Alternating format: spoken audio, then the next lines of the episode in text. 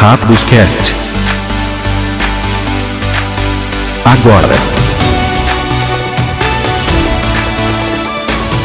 Olá, feliz ano novo a todos. Esse é o Rápidos Cast, eu sou MT. Bem-vindos aí e falando com o Eli. E aí, Eli? Fala, MP, aí, pessoal, tudo tranquilo? Tranquilo, pós-carnaval, feliz ano novo pra todo mundo, né? É isso Começou aí. 2021. Se bem que mais ou menos, né? Ninguém teve carnaval. Bom, ninguém prudente teve carnaval, né? Então, cara, esquisito. É. Mas é, é, isso aí, tamo aí. Vamos falar do que. do Qual o feriado que vem depois do ano novo mesmo? Depois do ano novo? Depois do carnaval? Depois do novo é carnaval. E depois do carnaval? Um... É o Natal Páscoa? de novo, ele. Não, é Natal de novo. A gente tem spoilers aqui. É o nosso pequeno Natal aqui no podcast. É que nem acaba, eu já nem considero que a gente sai de dezembro, mas. é o Natal que nunca acaba. É, o sonho, o sonho de toda criança, né? então a manutenção vai ser tomada aí pelos novos spoilers, nova coleção. É, mas antes disso, quem quiser falar com a gente, meu hackdoscast.gmail.com, Twitter é arroba hackdoscast, porque hackdoscast ele... Porque aqui é BR. Isso aí, cara. Então obrigado aí a todos que estão ouvindo, compartilhem por favor, mesmo dando o like aí quem está ouvindo no YouTube, então muito obrigado. Tá? E agora, ah, antes de passar de fase, lógico, antes que eu esqueça, né, o nosso quiz da semana que é sobre é, um formato contemporâneo, ali, ó, falar de Commander e Brawl, tá? Uh, companheiros de Ikoria podem ser companheiros em Commander e Brawl? A resposta vem lá na fase final. Notícias da semana, artigos e tudo que você não teve tempo de ler. Fase de manutenção. Bom, a Wizards nos surpreendeu com spoilers de Strixhaven e informações também de Strixhaven. É uma coleção que vai sair só no final de abril, tá? Dia 23 de abril. É, então, assim, é realmente bem apressado lançar coisas agora, porque a gente vai ter que repetir tudo isso no futuro, tá entendendo? Né? Sente o drama. Mas vamos lá. Primeira mudança importante aqui: custo de mana convertido vai, se, vai passar a se chamar é, mana velho, ou em português é valor de mana, não é isso? Isso. Valor de mana. Bom, é, isso é esquisito, a gente já conversou bastante no, entre nós, né, no, no, no, grupo sobre isso, porque valor não é a mesma coisa que custo, e as cartas na sua mão não têm valor, né, você não pode trocar elas por nada, então fica esquisito, mas economiza palavras e uma vez que você pega o jogo, eu acho que fica mais intuitivo pensar em valor de mana em vez de custo convertido de mana, né? É, não, não sei se vai ter problemas para os jogadores que estão vindo, mas é um pouquinho estranho para os jogadores que estão aí há algum tempo. E a própria confusão das palavras também é um pouquinho contraintuitiva para aqueles que já tiveram que trabalhar um pouco com isso, refletir um pouco mais. Sei lá, eu acho esquisito ali. Mas é, eu aprovo, né? Uma, uma, outra coisa sobre essa mudança é que é um pouquinho é, embaraçoso para o Wizards lançar esse tipo de coisa agora, né? Um bom momento para ter esse tipo de é, overhaul era quando lançaram o Arena, né? Para que você não te coloca, expusesse os jogadores novos a esse tipo de mudança. Porque agora o jogador vai ter que pegar a mudança e vai falar, mas peraí, Magic existe há 28 anos. E é chamado assim desde 93, 94, 95. Então por que é que estão mudando agora? Né? Será que eles só se tocaram agora? Então é, é, é embaraçoso nesse sentido também, eu acho. É, vamos, vamos, Pensando em termos de definição, assim, eu não tenho nada contra. Eu acho que tem a economia de caracteres também, que é outra coisa que a gente tem que pensar também. Isso é importante. É, é. Considerando que é, as cartas têm cada vez mais texto, né? Então você vai ter nove letras ali, dez caracteres, né? Se você considerar o espaço e custo de mana convertida. Eu não vou fazer a conta agora, mas deve ter mais ou menos o dobro disso. Então. Sobre isso, cara, o pessoal do Scryfall confirmou no Twitter que Kaldheim foi a coleção com mais texto da história do Magic. É, então. É, se você considerar que o, a, só os, os, deuses têm texto para arrebentar, né? Ainda dos dois é. lados, né? Todos os deuses têm bastante texto, né? Fazem muita coisa, né? Então acho que isso é uma, é uma. Com certeza era algo que já devia estar em trabalho dentro da Wizards para fazer essa correção. Eu também me preocupo em relação aos novos jogadores. É, nessa adaptação e eu fico pensando, por exemplo, no Arena, é, as cartas que estão com custo de mana convertido escrito hoje é, vão ser atualizadas para valor de mana? Eu acho que sim, é imediato, é muito mais fácil. Então, porque assim, é, você gera o outro problema que é o comparativo da, da, da carta física e do, do Arena estarem em contextos diferentes. É claro, a gente. Ah, tem correções de cartas que podem existir. Sim, eu entendo que isso seja uma, uma questão, mas aí volta naquela situação que a gente tem comentado é, recentemente sobre a diferença entre o físico e o digital, né? Vai causar outro impacto para se porventura alguém estiver migrando de, do digital pro, pro, pro tabletop também, né? Então, Verdade. É, é algo que deve ser levado em consideração.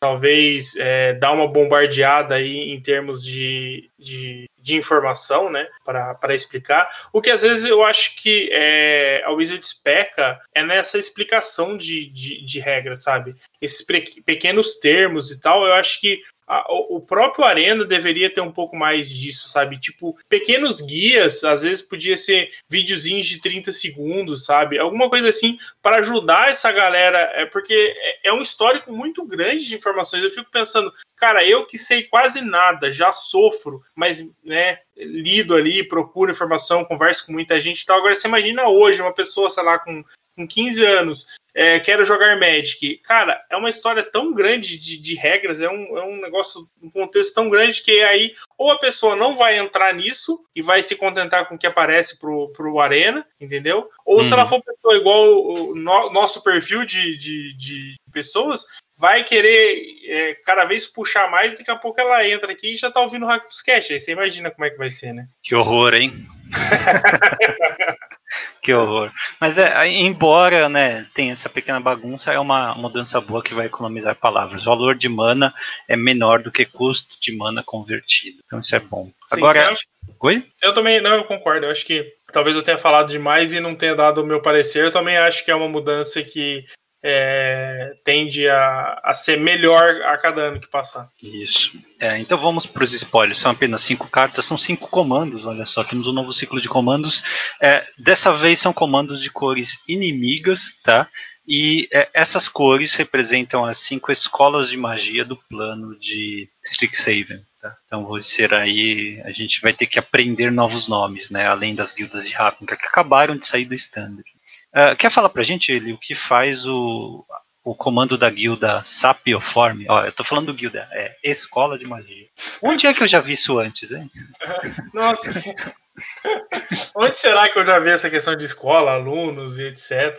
Antes de você começar, deixa eu falar que eu acho que em algum lugar, em alguma gaveta, tem o projeto lá, os, os rascunhos de um projeto similar ao do Godzilla que nós vimos, ou ao do Secret Lair do The Walking Dead, mas dessa vez referenciando diretamente o Harry Potter, os personagens do mundo do Harry Potter, que a Wizard deve ter uh, engavetado depois que a autora lá, J.K. Rowling, uh, saiu publicamente, teve aquele problema né, com ela, dos tweets uhum. dela, ela acha que ela é turf, né, o termo que é de uma orientação ideológica bem extrema, o extremo oposto daquilo que a Wizards tem uh, uh, pregado. Né? Mas eu acho que tinha esse projeto sim, porque é uma oportunidade de ouro. Né? Tem escola de magia, tem um plano com as corujas, então é muito similar ao mundo de Harry Potter. Sim, eu concordo plenamente com você e eu acho que quando isso aconteceu já, já era algo que não já, é, já estava em desenvolvimento e não dava para voltar atrás, né? Porque é muita coincidência, né? É, a parceria com a Torre, né? Com a Godzilla e agora a parceria com a, com a MC, com o The Walking Dead.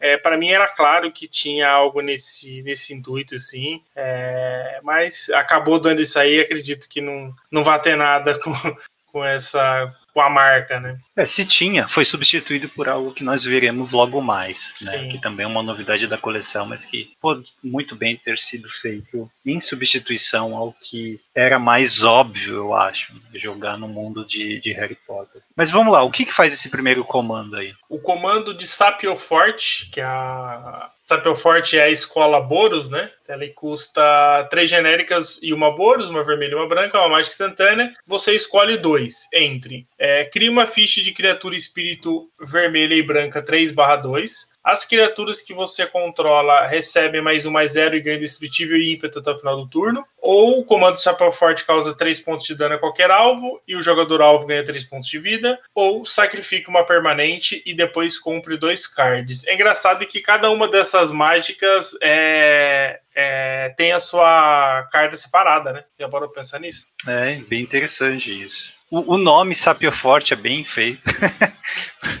É, em inglês, Sapio Forte é Lore Hold.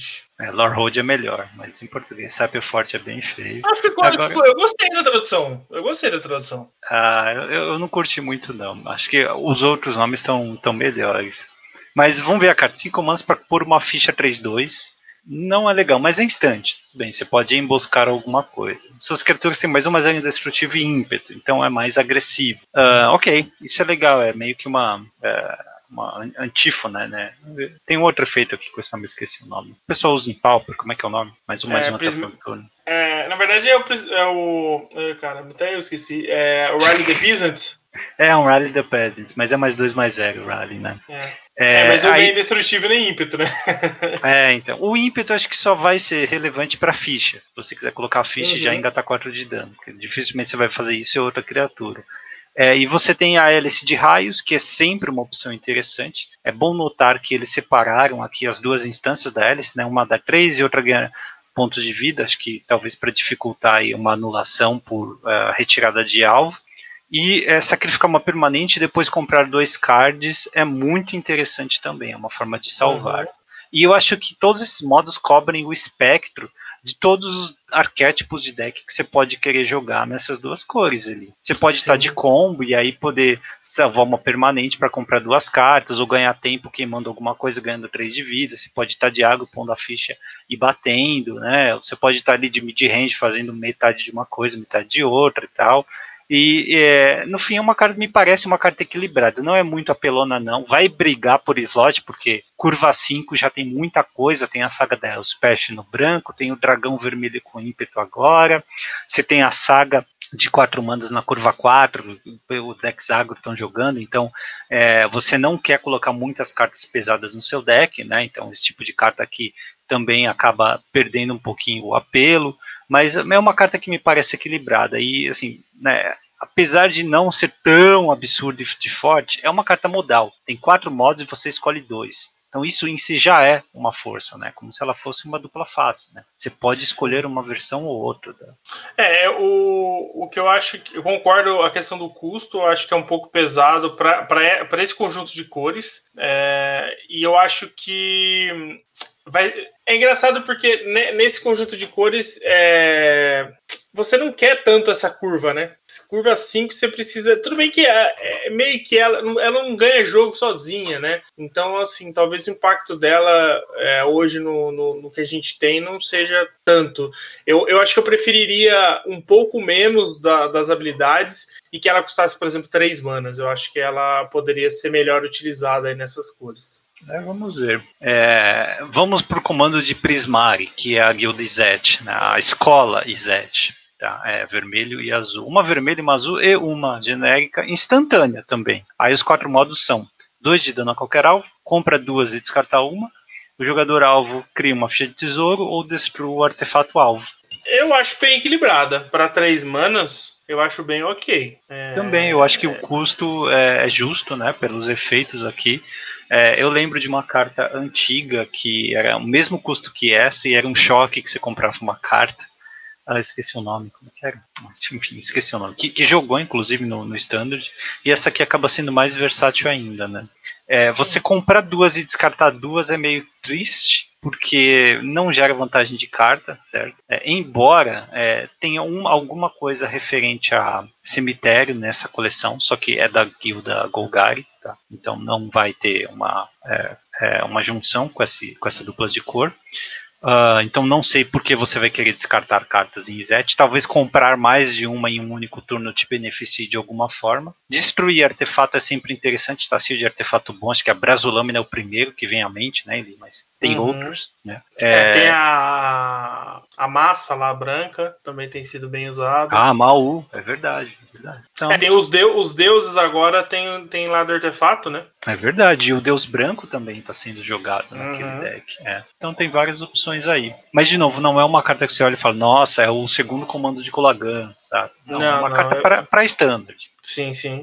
É, talvez Pioneer. Talvez algumas delas consigam galgar um espacinho em Pioneer. Claro que não deve ir um set, mas são é, pelo fato de serem modais, eu acho que elas permitem bastante para esse tipo de formato. É, pode ser no nível de pioneiro, histórico, formatos com power level menor, né? Mas uhum. para mim é bem claro que são dimensionadas aí para impactar o standard.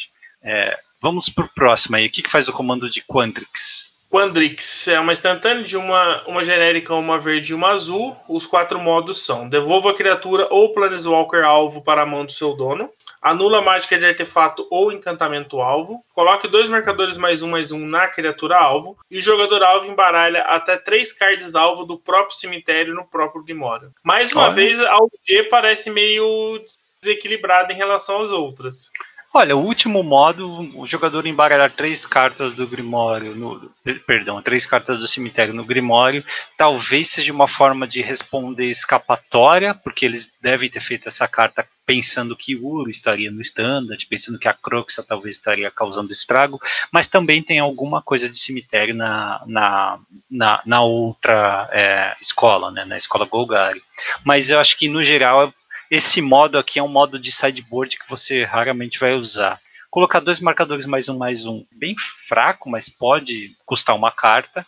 Anular artefato encantamento de novo. No standard tem sagas e tem bons artefatos jogando. Uhum. E devolver criatura plurinátal para a mão do seu dono é bem melhor do que parece ali, porque não é, é, é, alvo, né? Não é apenas que você não controla. Então você pode salvar um planinalta seu, ou uhum. salvar uma criatura sua, ou uma criatura que tem ETB para poder jogar novamente. Né? Então, é, eu acho que é uma combinação bem interessante. Não parece uma carta para além do standard, novamente.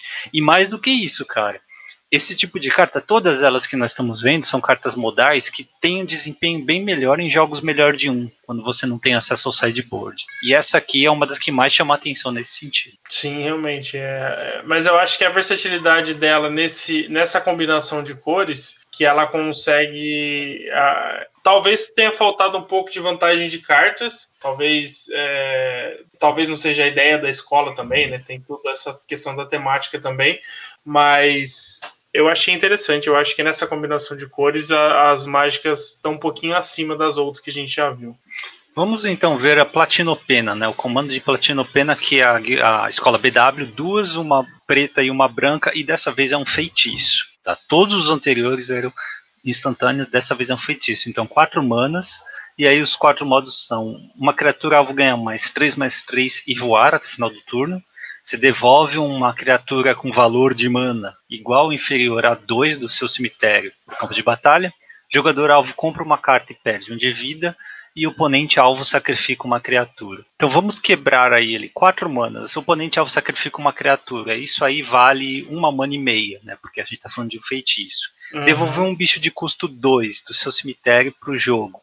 Em velocidade de feitiço, isso aqui vale o quê? Umas duas manas também. Sim. Criatura alvo ganhar mais 3 mais 3 e voar. É muito pouco em velocidade de feitiço. Não fez muita diferença. É, e jogador alvo comprar uma carta e perder um de vida. É, normalmente você vai usar em você para recuperar a carta que você gastou, mas também não é uma coisa que é, você quer investir muitas manas, não. Tem até uma aventura que faz isso e depois te dá um bichinho, uma mana, um toque mortífero no preto, né?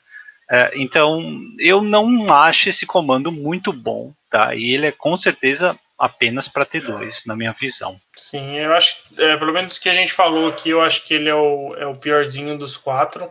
É realmente quatro manas ficou pesado. Eu acho que para ele ser mais justo deveria ser três. É, até pelas contas que você fez aí de uma mana e meia ou duas manas, né? Se você somar tudo, não dá quatro manas, né? Então não justifica, né? Você escolher duas aí pelo custo quatro e para piorar ainda ser feitiço, né? Eu entendo que voltar a criatura do, do, do Grave pro campo de batalha em velocidade instantânea é um problema, né? Por mais que seja custo 2, mas eu acho que realmente deixou a desejar esse Platino Pena, que em inglês é Silver Quill. Silver Quill é legal também. É, e o, a última guilda? Ficou para você ler ele. Comando de Murcha Flor.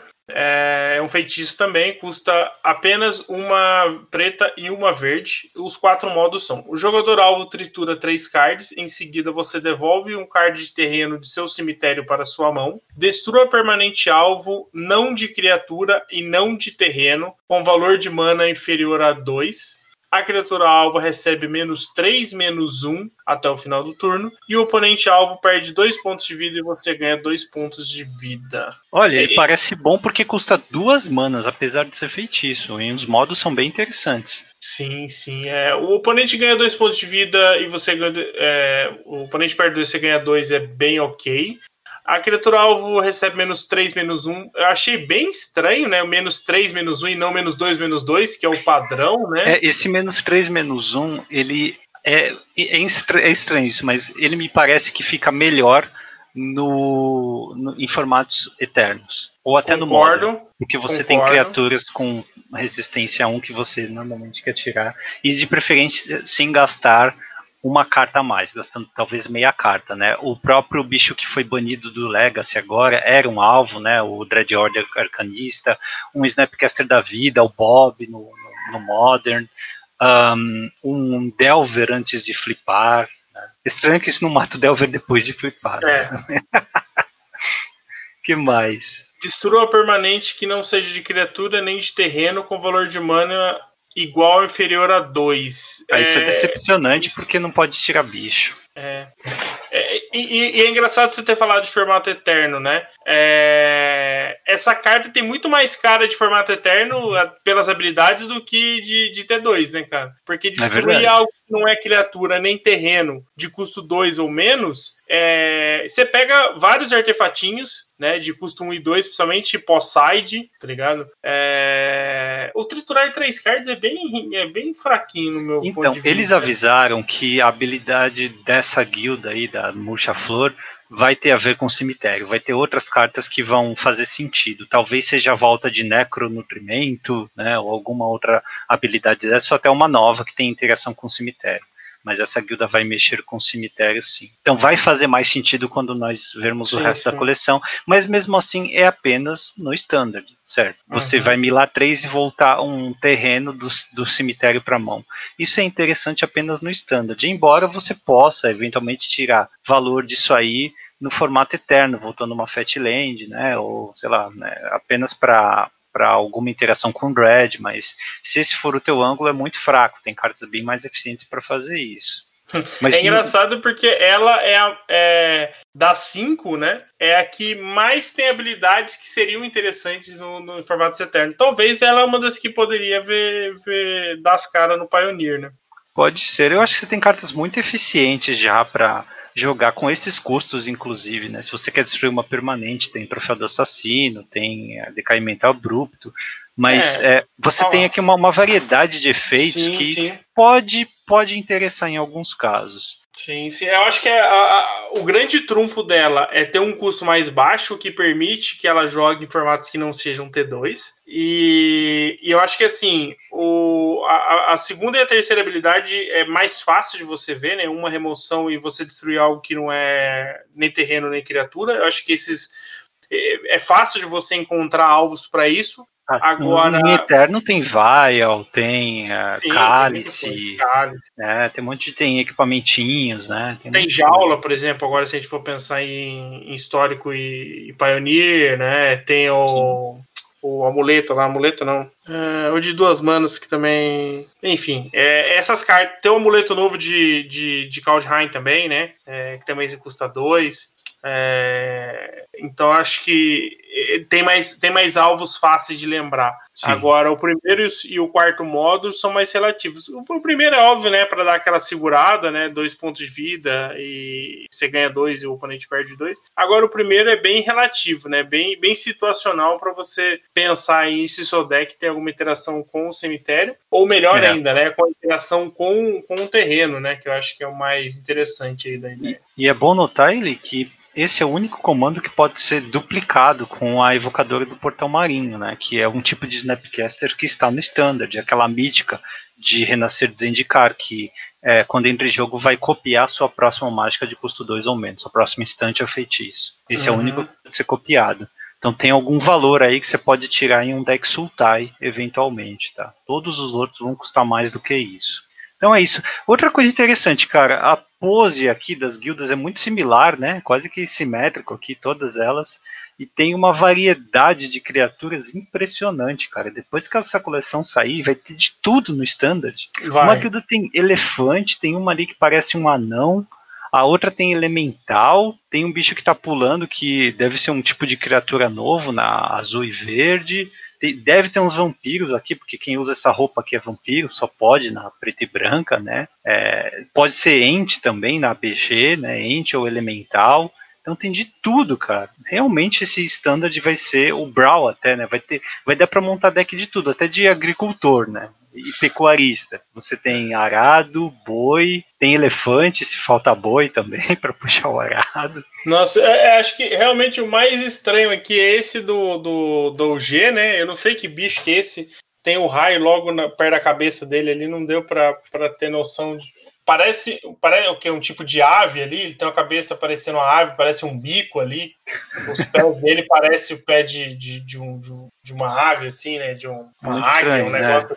um bicho assim. É, os outros até tem, tem algumas familiaridades, não dá para ter certeza. O, o, o BW é o mais humano possível, né? É o mais parecido ali. O BG também é, tem ali o que? Um, parece um orc, troll ou alguma coisa do tipo. Não, você, você falou que o, o, BW tem, tem um humano, um anão, um elefante, só que tem uma estátua se movendo lá atrás. E tem alguma coisa voando também que não dá para ver, que pode ser um elefante com asas mágicas. É, é. É, tem esse humanoide com cabeça de elefante, eu já eu, eu, acho que eu tô confundindo com RPG mesmo. É Loxodonte, não é? É Loxodonte, é, não tem, tem no, no Magic tem Loxodonte, né? Tem, tem. É, como no, no Pauper, aquele Loxodonte horrível que faz você pular a fase de combate. Não, aquele é rinoceronte, não é Loxodonte. Ah, não é Loxodonte? Não, é rinoceronte. Nossa. Será que é parente, é parente. É parente, é verdade. É. Os dois têm um, um chifre. Né? Ah, o, o Loxodonte é, é, o Venerado que eu lembro dele, aquele que colocava o marcador, que é de Ravnica. Mas tem outros também, tem um de é, Alar, que custa. Não, é que é o, o mais, o mais fácil de, de da galera, galera, galera lembrar. É. É, bom, dá pra fazer um brawl de churrasco aí no standard, pra quem quiser. Vai ter, ter tem o que? Tem boi? Tem, vai ter porco? Tem porco já no standard? Eu sei que tem, tem ficha de porco que eu vi em alguma coleção do standard. Eu acho que tem porco, sim. Tem galinha, frango. Eu lembro de uma ficha de comida que aparece uma galinha, mas é, toda galinha é ave, né? Aqui, então, é, os tipos são tudo. Porco é pig mesmo, né? Porco é porco, é. Mas galinha é ave, né? Ainda não tem. É, ia ficar muito parecido com Hearthstone, que Hearthstone tem galinha. Só que no Hearthstone galinha é, é fera. É, ó, não tem nenhum pig no, no, no, no, T2. Ué, jurava que tinha visto uma ficha. Bom, é, no, no, é, dá para colocar porque já tem histórico de ter pig, né? Agora, galinha realmente não tem. Se tiver que lançar, teria que ser em três core sets seguidos, né? Ele só Sim. funciona assim, para você ter o core, core e core. Nossa. Meu Deus. E eu tenho certeza, sabe o que eu perdi tudo? Tenho certeza que você não ensaiou essa, essa surgiu naturalmente agora, cara. Eu tenho até vergonha de falar. Não, você não tem vergonha. Você falar uma dessa, você não tem vergonha. Meu Deus do céu, coisa horrível. Mas vamos lá, vamos passar. Os gêmeos de Uh, de qual coleção? De, caramba, o é, Will e a Eldraine, isso, eles estarão presentes nessa coleção. Ainda não temos detalhe da história, mas eles estando presentes, pode ser que a Wizard esteja tentando aí voltar com uma linha de história que ligue essas diferentes histórias separadas dos planos.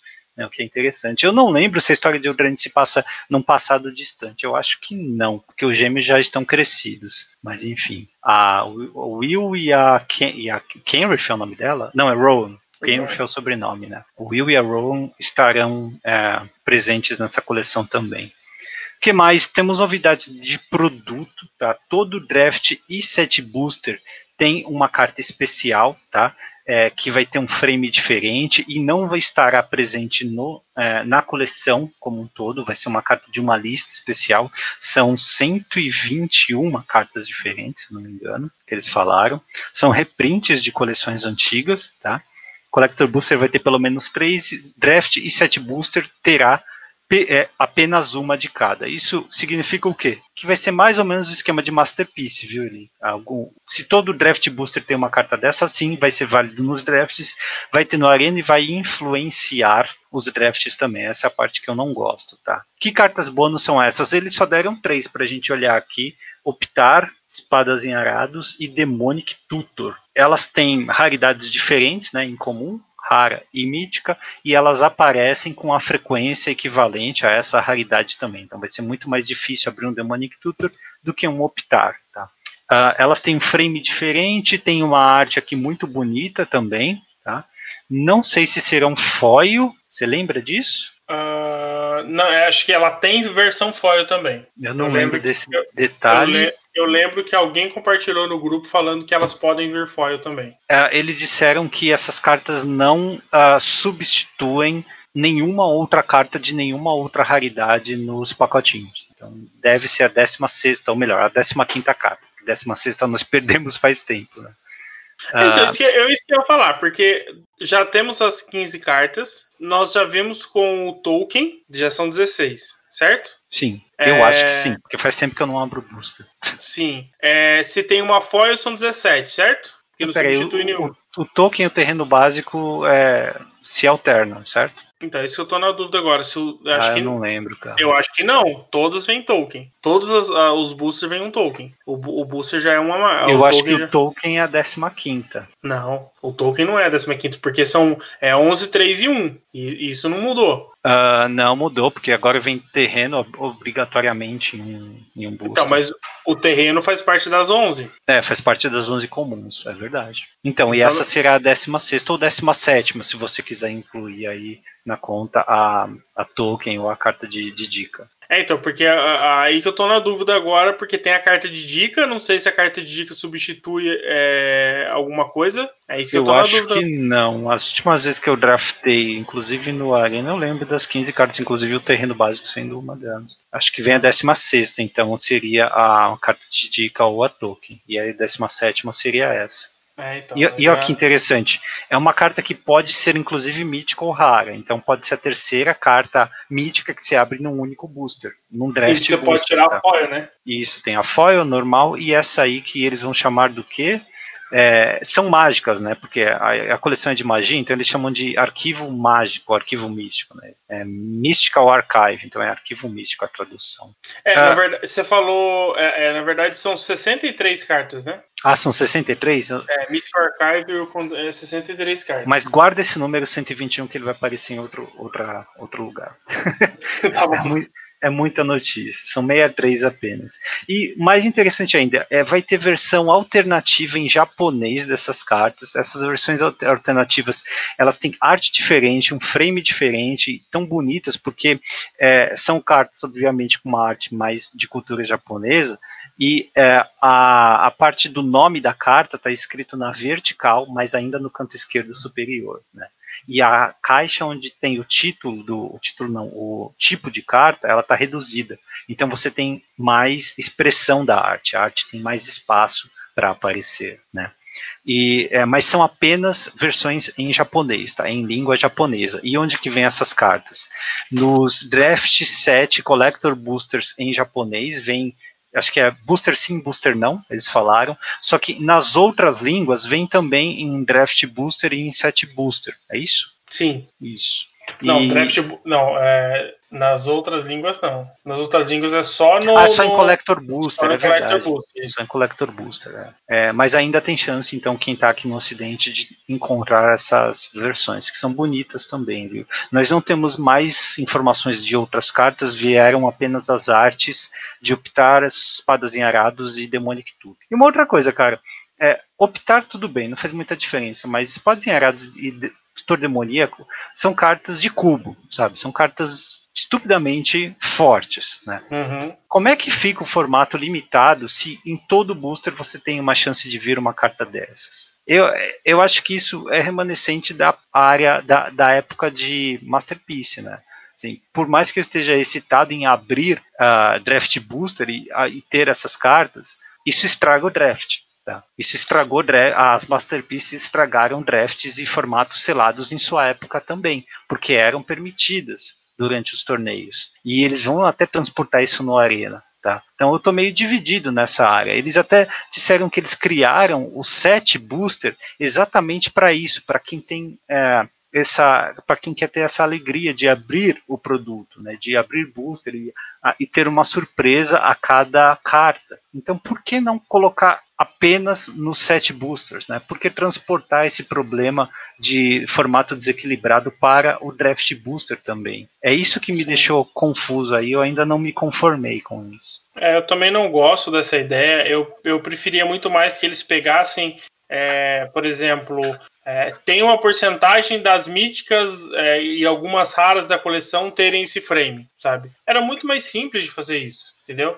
Do que você correr o risco de estragar o limitado fazendo isso. Porque, beleza, você queria fazer esse, esse frame, eu entendo, né, que tem todo esse apelo comercial, é, além da beleza, obviamente, das cartas, é, mas faz isso com as cartas da coleção dentro do Draft Booster. Põe essas, essas versões de cartas dessa lista, etc., no set booster, collector booster, você já tem é, produtos suficientes para colocar esse tipo de cosmético, sabe? É, eu acho completamente ilógico você colocar isso em draft booster e estragar o formato que cada vez mais já tem sido complicado, né? A gente vê High aí é uma complexidade monstro. Se a gente vê jogadores é, profissionais e, e, streamers a galera falando o quanto está complexo e, e o quanto não, não é nem pela complexidade ali. Eu, eu, concordo que aumenta um pouquinho a complexidade porque aumenta o número de cartas e de variáveis, mas é simplesmente sim, sim. porque desequilibra o formato, tá? Eles escolheram, eu, eu pelo nome Mystical Archive,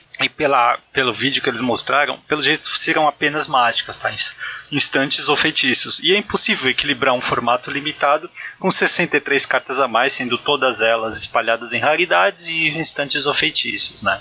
É, e eles optaram, assim, conscientemente até por transportar isso para o Magic Arena. É, eu acho que vai ser bem caótico. Não, não dizendo que não, não pode ser legal, porque de vez em quando um formato mais zoado desse, que tem uma pegada de cubo, até pelo power level absurdo de algumas cartas, pode ser divertido sim, tá? Mas é, não é algo que eu, como jogador de limitado, eu joguei o Open agora, que foi selado, tipo, eu gosto de grindar os formatos de draft, mas é, eu não gosto de ver esse tipo de coisa, né? Principalmente, tipo, no Arena, tá? Porque é onde atualmente eu estou jogando, eu estou perseguindo ranking, perseguindo premiação e tal. Porque vai ter diversos é, é, feel bads, né? Diversos momentos em que o oponente vai é, ter uma espadinha arada, um baita removal com uma mana branca, ou vai ter um Demonic Tutor para pegar a bomba do deck. É, São coisas que estragam sim, partidas. Você vai perder muita partida porque seu oponente tem uma mana branca virada e você vai tomar uma espada em arado no passe, sabe? É ridículo isso. E, sabe, tipo, você sabe que o cara não tem e o cara vai top deck aquele negócio e vai assim, ter, E assim, jogo, se sabe? nós não tivéssemos sete booster, tudo bem. Mas eles inventaram o maldito set booster exatamente para isso. Também no set booster, que a ideia é essa. Pois é. é. mas enfim, nós teremos mais brinquedinhos então para brincar apenas em Strixhaven que vem em 23 de abril, tá? Então faltam aí dois meses para chegar essa coleção. Uma outra coisa, tá? Só para é, é, esclarecer aqui, Collector Booster tem três desses Mystical Archives. Um deles, aqui na nossa língua, tá, no Ocidente, vai ser obrigatoriamente uma dessas versões em japonês. Então ninguém vai ficar sem, não. Tá?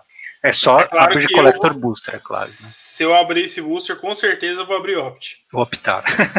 não, mas tem outras 60 aí que nós não vimos ele. Pode ser que tenha coisas melhores. É, pode ser que tem coisas piores também, na verdade. É verdade, coisas piores.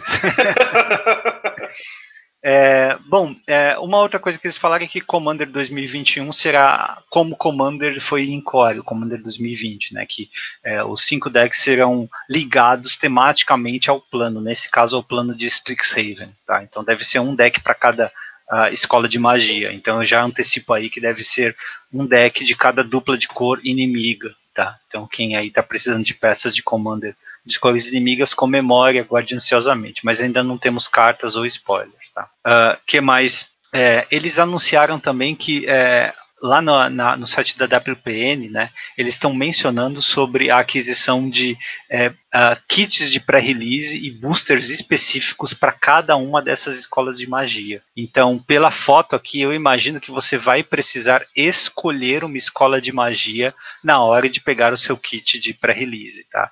É a volta, né, é o retorno aos pré-releases tribais, em que você tinha que, acho que desde Rodin Sitiada, você escolhia um lado, né, e aí tinha que, é, você estava condicionado a abrir apenas boosters, ou pelo menos um ou outro booster, né, exclusivo daquela guilda, tá? É só uma, uma dica aí para quando chegar perto do pré-release. Eu lembro que na época, as guildas que, é, no caso de pré-release de papel, as guildas que eram mais fortes acabavam primeiro, então você tinha que fazer pré-order, sabe? Tinha que comprar na pré-venda, porque senão você ia sobrar apenas a guilda fraca para você, e aí é o pessoal que é spike de pré-release, sabe? Você tem que saber uhum. com antecedência com a guilda mais forte. Agora que a gente não vai jogar para release, mas vai acabar jogando em casa ou abrindo por diversão, imagino que acabam primeiro aquelas que têm mais valor, aquelas que têm aquela mítica e a rara mais perseguida. Né? Então é mais um motivo aí para o pessoal ficar de olho nos spoilers e se antecipar na, na pré-venda. É, acho que o último que teve assim foi, foi Ravnica, né? É, acho que foi é, a primeira Ravnica, né? Agora da, da, terceira passagem. Não, Guildas de Ravnica não teve para release tribal, não. Que eu lembre, não. Uh, Você escolhia foi, a guilda? Foi, porque eu lembro de ter, de ter escolhido Dimir. É, eu lembro que a, a promo era, era da guilda. Aí você tinha um. Era assim. E aí você Nossa. tinha um, um, um, booster, um, um booster pré-montado, é, voltado para sua cor. É, lembro é disso. isso que eles estão sinalizando aqui também. É um booster para cada kit e o resto dos boosters são normais de Strixhaven. É, é, eu não sei, tá escrito. É, é um booster mais seis? Ah, não, é... é... um par de boosters, perdão. São dois boosters de. Né, cada, ca... cada caixa de booster de pré-lançamento contém um número par de boosters de cada faculdade. É isso que eu tô entendendo. É, não, mas é, é que ele tá. É, é, ele tá falando da caixa que vem as caixas de booster de, de pré-release. Que aqui ele tá falando do pacotão, do, do, do, do hum. pacote fechado que vem, porque é da, da, entendeu? Aqui não está especificando o que vem dentro do produto. E onde está especificando isso? Hum, Porque as caixas tem. são separadas por tribo. Sim, Então com sim. certeza tem pelo menos um booster de cada guilda. Se é que não são todos os boosters de cada guilda. Né? É, então, isso que eu ficaria mais feliz se fossem todos da guilda, né? Hum. Mas é, ele Também faltam dois meses, né? Ele tem outro produto para chegar aí. Acho que todo mundo vai esquecer dessas informações. Ninguém vai comprar nada agora, porque ninguém está vendendo nada. E a gente vai ter que relembrar tudo isso com detalhes quando chegar a, a época, justo, né? Então justo. é um pouco irrelevante ficar voltando aqui né, nessa informação. Mas o legal é que, de fato, tem bastante valor, aparentemente, nessa coleção. Isso é uma boa lição. O que mais? É, uma. vamos para para Time Spiral agora? Vamos falar de um produto que está chegando mais perto aqui da gente? Time Spiral Vamos. Remastered, né? Um produto que chega em 19 de março, então faltam aí o que quatro, três semanas, quatro semanas, né? Três a quatro semanas para ser lançado. E uh, é, é, um bloco que eles vão condensar em uma única coleção, vai sair no papel e no Magic Online. Tá? E o, no vídeo do Gavin Verhey, ele fala que não vai repetir aquelas cartas time shifted. Tá? Então nós teremos cartas novas que, e teremos, lógico, a ausência de cartas que estavam lá na Time Spiral original. Tá?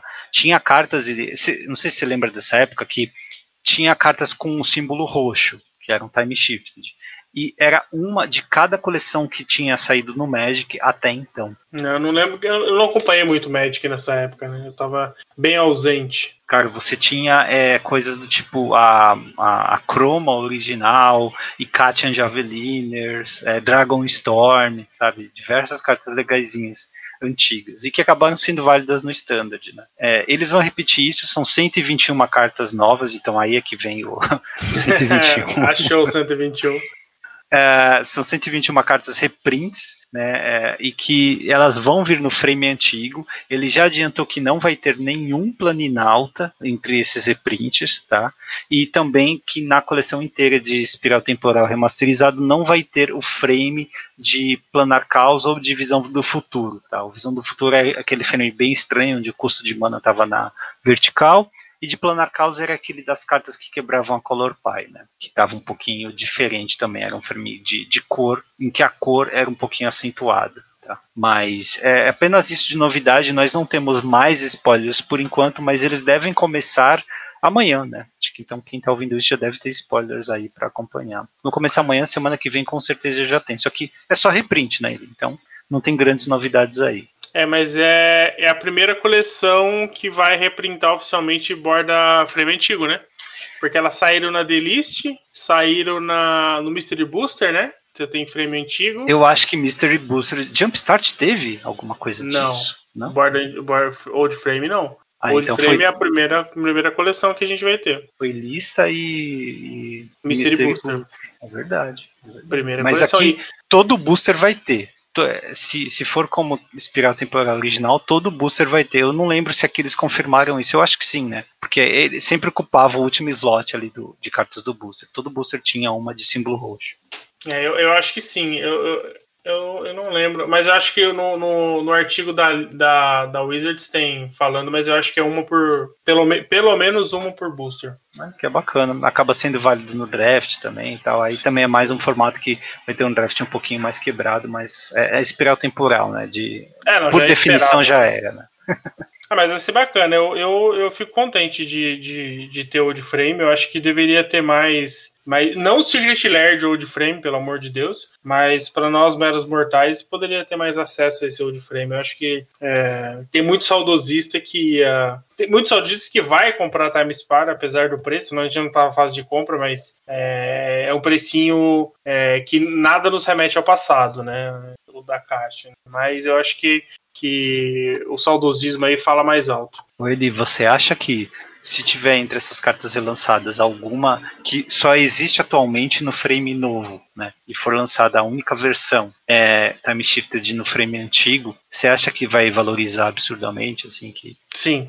por ser exótico, assim, vai ser super procurado? Sim, com certeza. É, Muito, eu diria. Muito, eu diria se tiver alguma carta bem exótica, vai que carta a gente pode ter. A gente sabe que não vai ter planinalta nessa, então. Mas eu digo, ó, uh, hoje, é 24 de fevereiro, as caixas estão sendo vendidas entre 900 e 1.100 reais. Eu digo para você que essa time shift aí, quando sair a lista, dependendo do que sair, esse preço pode chegar pelo menos 50% mais caro. É, Tenho quase certeza disso. Então, assim, é, a galera que tem condição de comprar e gosta de comprar produtos desse tipo e tal, faz uma forcinha, porque olha, eu digo para você, é claro que é uma aposta, a gente não sabe de nada, mas assim, tem uma grande chance, considerando o que a Wizards tem feito para esses produtos diferenciados, de ela meter o pé nesse time shift e sair uns negócios absurdos.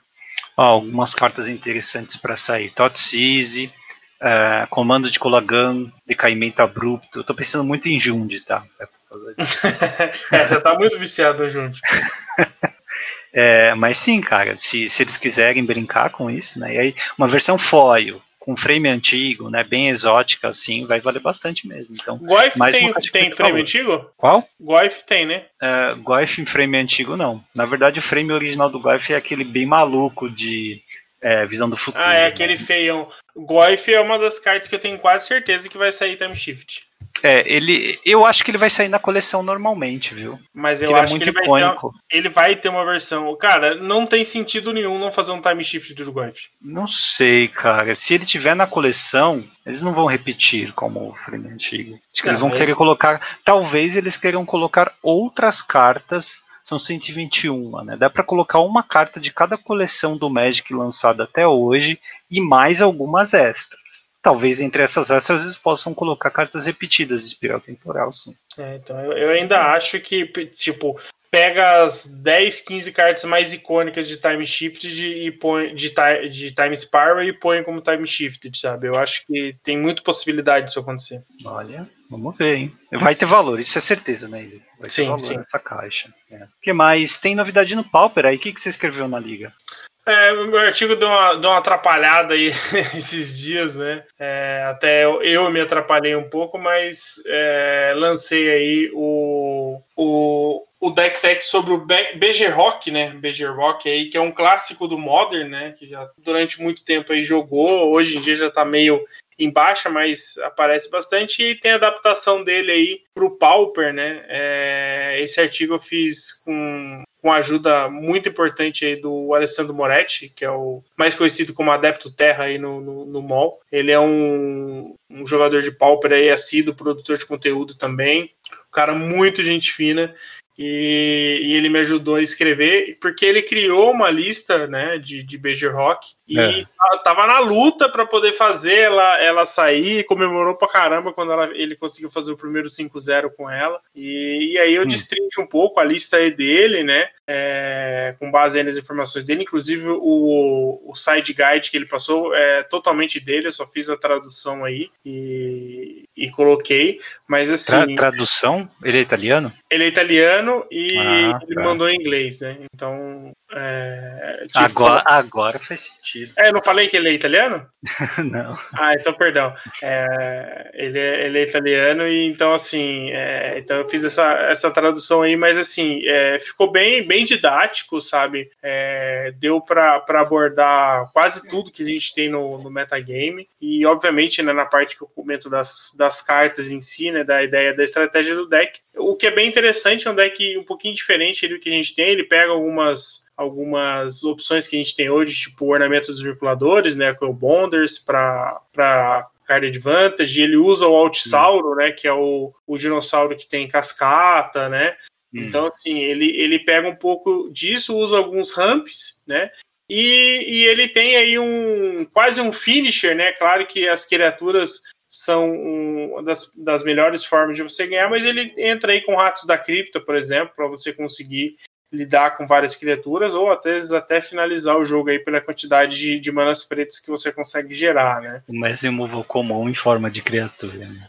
Sim, e assim, é a grande falta aí que, que, que o deck tem é uma falta de um, de um descarte melhor, né? Infelizmente aí é, o clássico aí do, dos Major Rock é Inquisição ou, ou Totsis, né? Que você poderia ter. É, são esses descartes de uma mana que consegue remover é, algo interessante da mão do seu oponente, né? E no nosso caso, o mais próximo que a gente tem é Durez, é, o Coagir, ou Coação, ou Coergir, ou...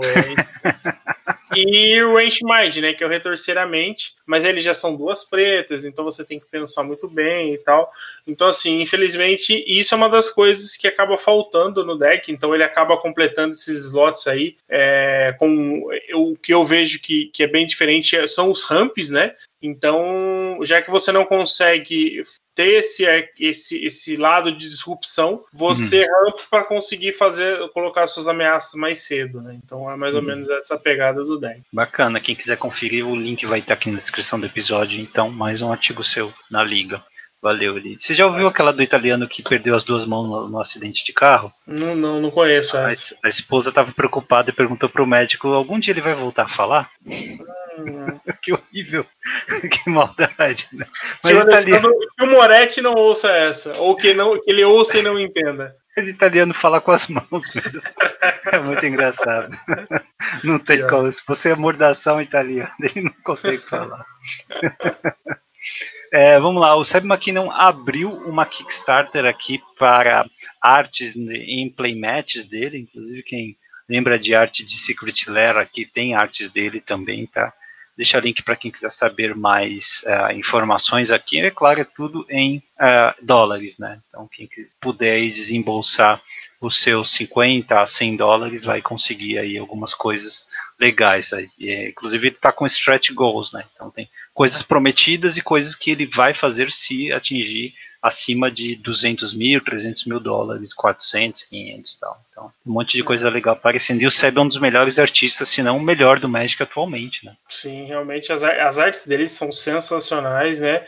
E o que eu achei interessante é, é que ele tá fazendo, né? Esse, é, acho que é o terceiro, é o terceiro Kickstarter, terceiro ou quarto Kickstarter que ele abre, e ele falou que dependendo de como, como for o resultado desse Kickstarter, é, que na verdade ele está juntando isso para um projeto que é um filme que chama King Fables: The Stolen Child. Eu não, eu não sabia disso, eu não tinha lido isso no, no, nos outros Kickstarter e parece que o filme já foi filmado e ele precisa lançar ou fazer produção e etc. Publicar, e né? Essas é, coisas levam dinheiro.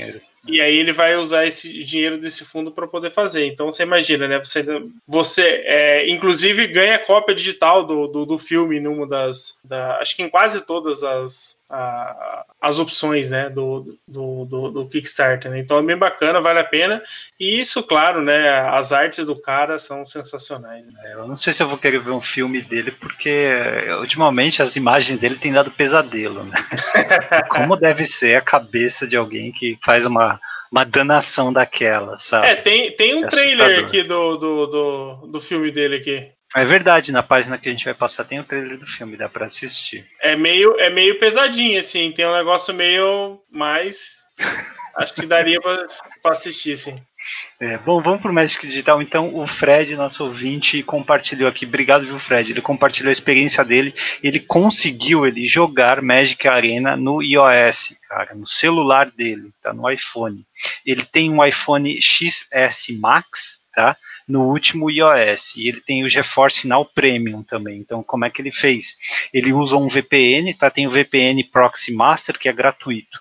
Ele abriu o VPN no, no site é, play.geforcenow.com, é, instalou a partir de lá, tá? abriu o app, fez o login no Arena e depois de aberto carregou é, e depois de aberto e carregado ele fechou o VPN e continuou funcionando normalmente. Até o momento em que ele nos informou não tinha crashado. Tá? Então, obrigado aí, Fred. Ele inclusive nos deu um código de pré-release do Arena, ele com seis boosters de Kaldheim, que em vez de sortear, eu já coloquei na conta do Hackdos para você ter combustível quando voltarem as lives.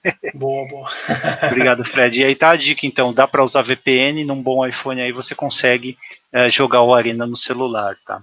Uh, falando em Arena, como é que foi o Open, cara? Bom, nós tivemos aqui é, diversos colegas brasileiros, bons e colegas aqui do podcast tentando e não conseguindo, tá? Muita gente fez dia 2, é verdade, mas é, pouquíssima gente conseguiu fazer aquele 7-0 lindo no, no dia 2, tá? É, você precisa abrir. No dia 2 você só tem uma tentativa, então você precisa abrir aquela pool mágica. Né? No dia 1 um, você pode tentar várias vezes, contanto que você tenha dinheiro. Né? Então você tem as gemas lá para entrar. O Capa, por exemplo, diz que ele é, não, não foi bem no, no, no segundo dia. Para mim, ele foi bem, tá? Só que ele bateu na trave ali, né? Ele fez cinco vitórias. Na sexta, ele conseguiria os mil dólares. Tá? Dessa vez não rolou. O, o Sanduba também não conseguiu. Foi pro dia 2, é. mas ah, não conseguiu no, a premiação.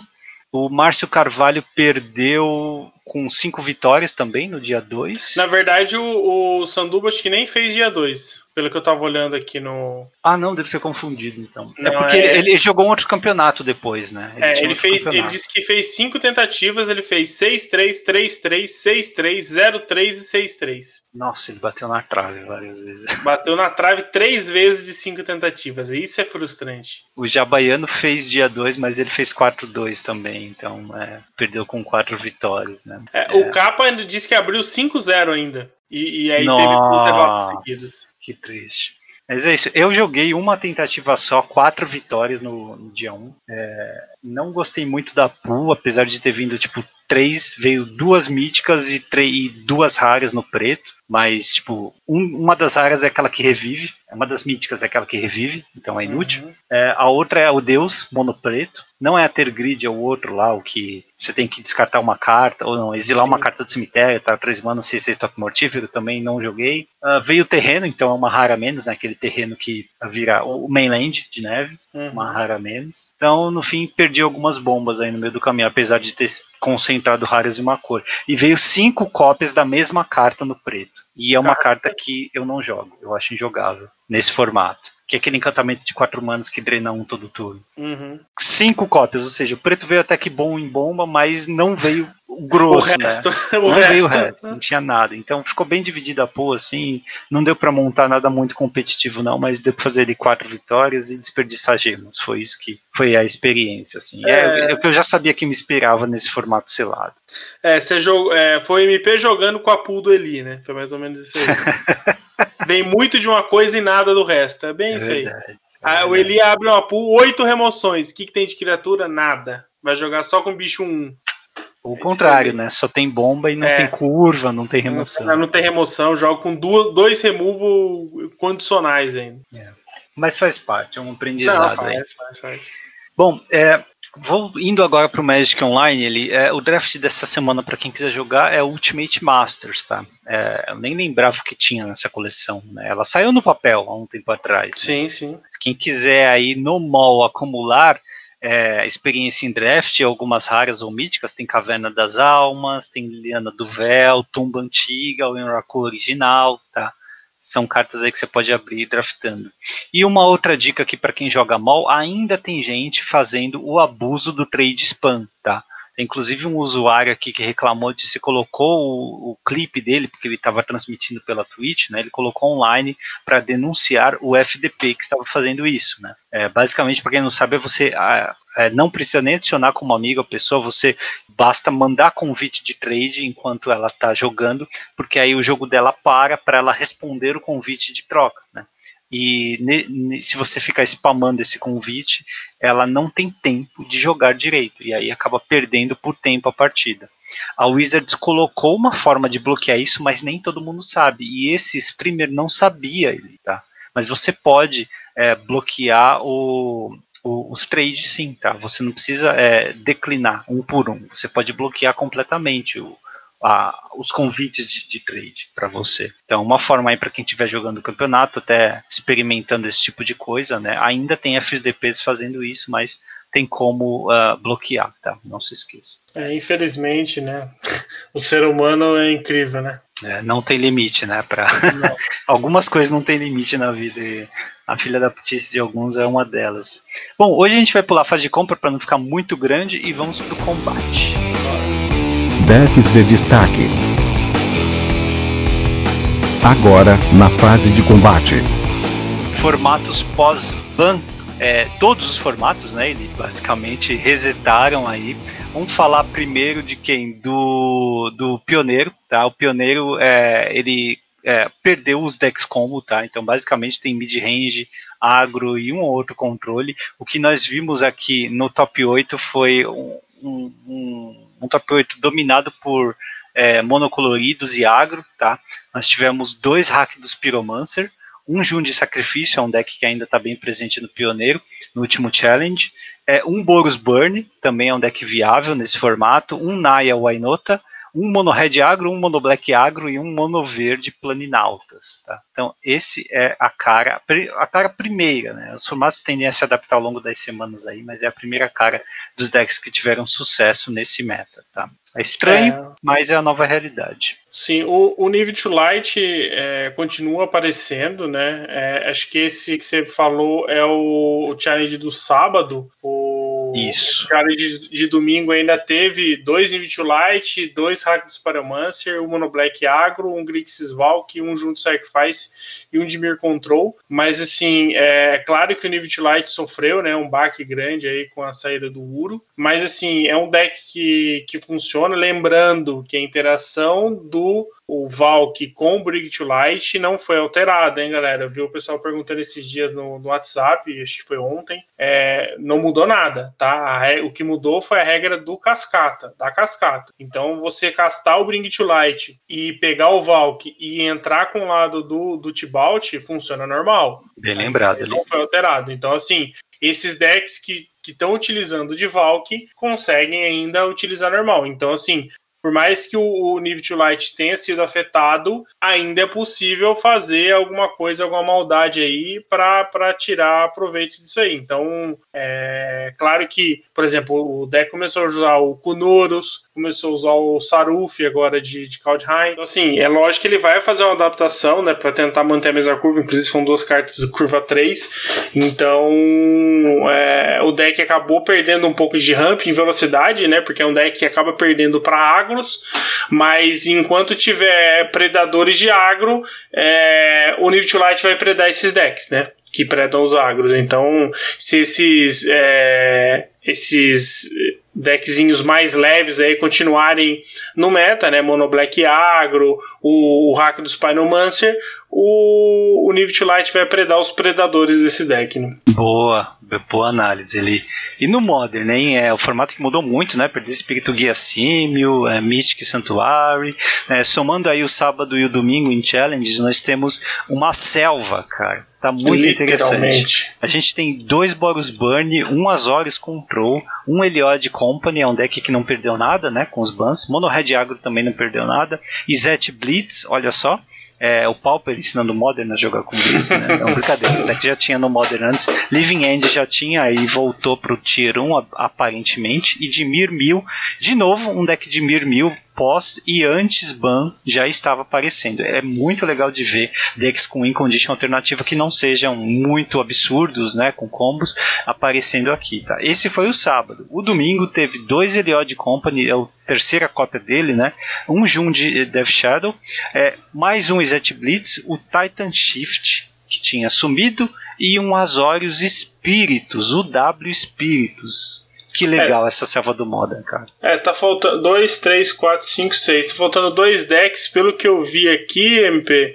É um, um Hammer Time, tá faltando, um BW ah. Hammer Time e um é Dread. Do, é o do Pedro Gucci? Você tá aí com a lista? É do, do Pedro Gucci, o usuário? Não, é Lápis Lajan. Ah, então não é. Porque o Pedro Gucci, ele costuma fazer, ele tem feito é. muito resultado com esse deck. Ele fez, mas... top, ele fez top, top 32, ele ficou em 30 lugar. Pedro ah, Gusto tá aqui. Mais um, mais um Brazuca, classificado pro Pro Tour, inclusive. É, mas é, é o deck que também não perdeu nada, né? Com os bans. É. é então, e, aí esse, esse deck acaba usando né, algumas criaturas de custo zero, por exemplo, o Memito, o Ornitóptero, né? Então ele tem esse é, plano. Né, então, todo mundo sabe o que o deck tá tentando fazer ali. Mas a gente não está conseguindo segurar esse deck. Sim, né? sim, sim, ele é, é, muito consistente, rápido, né? E é, ele é resiliente às respostas do, do formato, né? Mas sim. especialmente ele é rápido. Tá? É, e ele tem um side bacana também, né? Tem acesso a um side bom também. Né? E é, um, é, não é um deck que eu digo assim super justo, mas dentro do Modern eu acho que é o deck que meio que ajuda a caracterizar o formato, sabe? É um formato que permite umas groselhas, é, não é um deck meme, né? Mas é um deck que é, a ideia né, de colocar um martelão que dá mais 10 mais 10 e atropelar é uma ideia memítica. Uhum. E, é, e, e é, é o formato para isso, para ter umas coisas ou degeneradas ou perto de degeneradas, né? Então é, é legal saber que o ainda está permitindo pós-ban esses decks chegarem lá, né? Ainda assim, em conjunto com decks das antigas, né? Que é, já estavam há muito tempo aí galgando resultados. Titan Shift, o John Death Shadow também, né? Decks de combo, ele é de Company também, muito forte meio que control barra criaturas com o W Espíritos, né? É legal, é legal. Sim, sim. Eu gostei bastante do Espíritos estar tá de volta, né?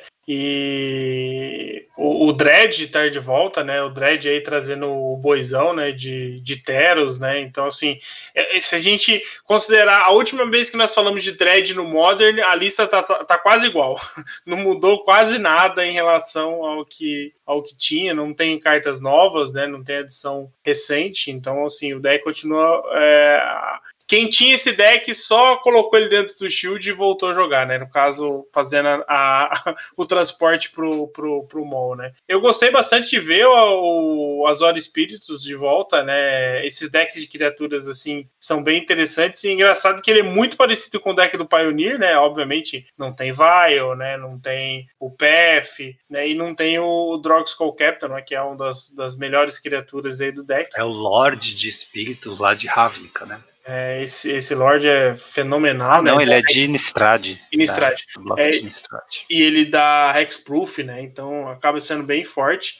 E a aparição, né? Skyclave Apparition aí é, continuando forte nesses, nesses decks, né? Acho que cada vez mais ele vai ser presença constante aí no, no Modern no Pioneer. Né? É, tira, tira permanente. Então, quando você não sabe o que você vai enfrentar no meta novo, né? Cartas assim mais genéricas são a melhor opção. Sim, sim. E, e como a gente comentou, né? Quando a gente falou, avaliou melhor ela, né? É, custo 4, né? É, é, é, a, é a medida para esses, esses formatos, né? É verdade, verdade. Bom, outra é, selva é o Legacy, tá, Eli? O Legacy teve dois challenges também no fim de semana e os dois foram bem diversos, né? Em termos de top 8, pelo menos, tá? No sábado você teve é, um indicado, olha só, Esper Mentor, de Mir Shadow, sim, é, não é a primeira vez que a gente vê Death Shadow no, no Legacy, né? Mas sim, Izet Delver, uh, os decks de Delver chutaram a bunda do verde, né? Não precisamos mais de você. Não era o Uro que fazia você queria jogar com deck, era o Oco, né? O Uro era bônus. Uh, Ed Nauseum Tendrius, tá? Deck de combo. Uh, Grix Control. Uh, Milagres. Rogak, deck de Dredge. E Doomsday, ainda jogando no formato. que é muito legal. Uh, te, foi mais comboso no segundo dia. No domingo a gente teve é, dois Sneak and Show, um Doomsday, um Elfos e um Adnauseum Tendros, tá, o Storm. Mas também tivemos dois Death and Texas, o deck que voltou forte, né, duas cópias aí no top 8, e um Sultai Delver. De novo, né, é, Delver trocando aí suas cores, porque é, o Oco é o que sustentava bastante o deck, né, agora está tentando encontrar aí o que encaixar. Mas tá bem diverso também, tá legal de ver, tá? Espero que é, outros decks possam aparecer, né? Eu quero ver deck de Fractus, tá? Eu sei que tem gente que curte jogar de Fractus, é um deck justo, entendeu? Então, talvez aí tenha abertura para isso. Se tem elfos, pode ter Fractus. Né? Reanimator? É, tem Sneak Show, em termos de roubar criatura em jogo. Reanimator pode aparecer também, né? Faz tempo que sim, não, sim. tem. É, é o, o, exemplo né, dessa diversidade dos 16 decks, né, considerando os dois top 8, são 12 decks diferentes. Né? Isso é algo que eu acho que há pelo menos dois anos não se via no Legacy. Né? É só é uma escapado de, da dualidade de Snowoko e do, do, do Temur Delver, né? Já é Sim. é muito bom. Sim, eu acho que a, a, a diferença é monstruosa, né? Por mais que talvez velhos problemas vão aparecer, mas eu acho que é, desde o Drain, né? Eu acho que o, o Legacy não via algo tão tão possível de ser saudável, né? Acho que é... nossos, no, nossos colegas especularam sobre a volta de UW Milagres, que é um deck que entra nesse nessa ideia de formato saudável que você falou, porque ele meio que policia o formato, né? Uhum. É, ele apareceu aqui sim, né? Uma cópia no, no, no sábado. E é, é um sinal de que a gente está caminhando para isso, viu? É, porque todas as vezes em que a gente analisou que, lógico, não tinha assim 30% do meta dominado por milagres, era um formato que o pessoal estava satisfeito. Então, parece que está no caminho certo. Sim, eu espero. Acho que o, o Legacy e principalmente a comunidade do Legacy merece um formato mais saudável, sim. Isso aí, cara. Bom, é, o último formato que teve mudança foi o Vintage, né? É, eu vi até jogador de Vintage ele não acreditando que Lorros poderia fazer alguma coisa, afinal haviam mudado a regra de companheiro, né? Porém, uhum. no challenge do dia 22, que foi o domingo, né? É, não, publicado no dia 22, acho que foi o challenge do. Deve do, ser o do sábado. Do, é, o sábado ou domingo, não sei, ele foi publicado dia 22. É, dia 22 foi... foi segunda, mas então deve ter ele... sido no domingo, então. É, ele é de domingo, então. É. É, eu, nós tivemos não uma, não duas, três cópias. Os três primeiros colocados for, foram decks com lurros. Tá? Todos eles eram decks de breaches. Tá? Sim, Underworld Breach é válida no Vintage, não é restrita. Tá? Estão jogando com três cópias e estão é, rodando Lurus como companheiro, tá? É aquilo que eu tinha falado, assim, não dá para duvidar muito da carta, porque se a única conta que você tem que fazer é dar para abrir um slot do sideboard, se tiver, se tiver como abrir, aí ela entra, cara. Ela mesmo assim acaba sendo forte, né? Esses decks eles estão usando primeiro, por exemplo, é, dois Dreadhorde Arcanista, né? Ele saiu do Legacy para pro Vintage. É, e ele mila com Brain Freeze, tá? Todos eles milam com Brain Freeze. O segundo lugar, ele adiciona a, as duas cópias de Arcanista, que eram as únicas criaturas do primeiro lugar. Ele adiciona a Lavínia e um Sprite Dragon, que é o, o bichinho que custa mais 7, é um voa ímpeto e ganha mais um mais um marcador para cada mágica não criatura que você casta. Né? Então, lógico que no Vintage ele snowbola fácil.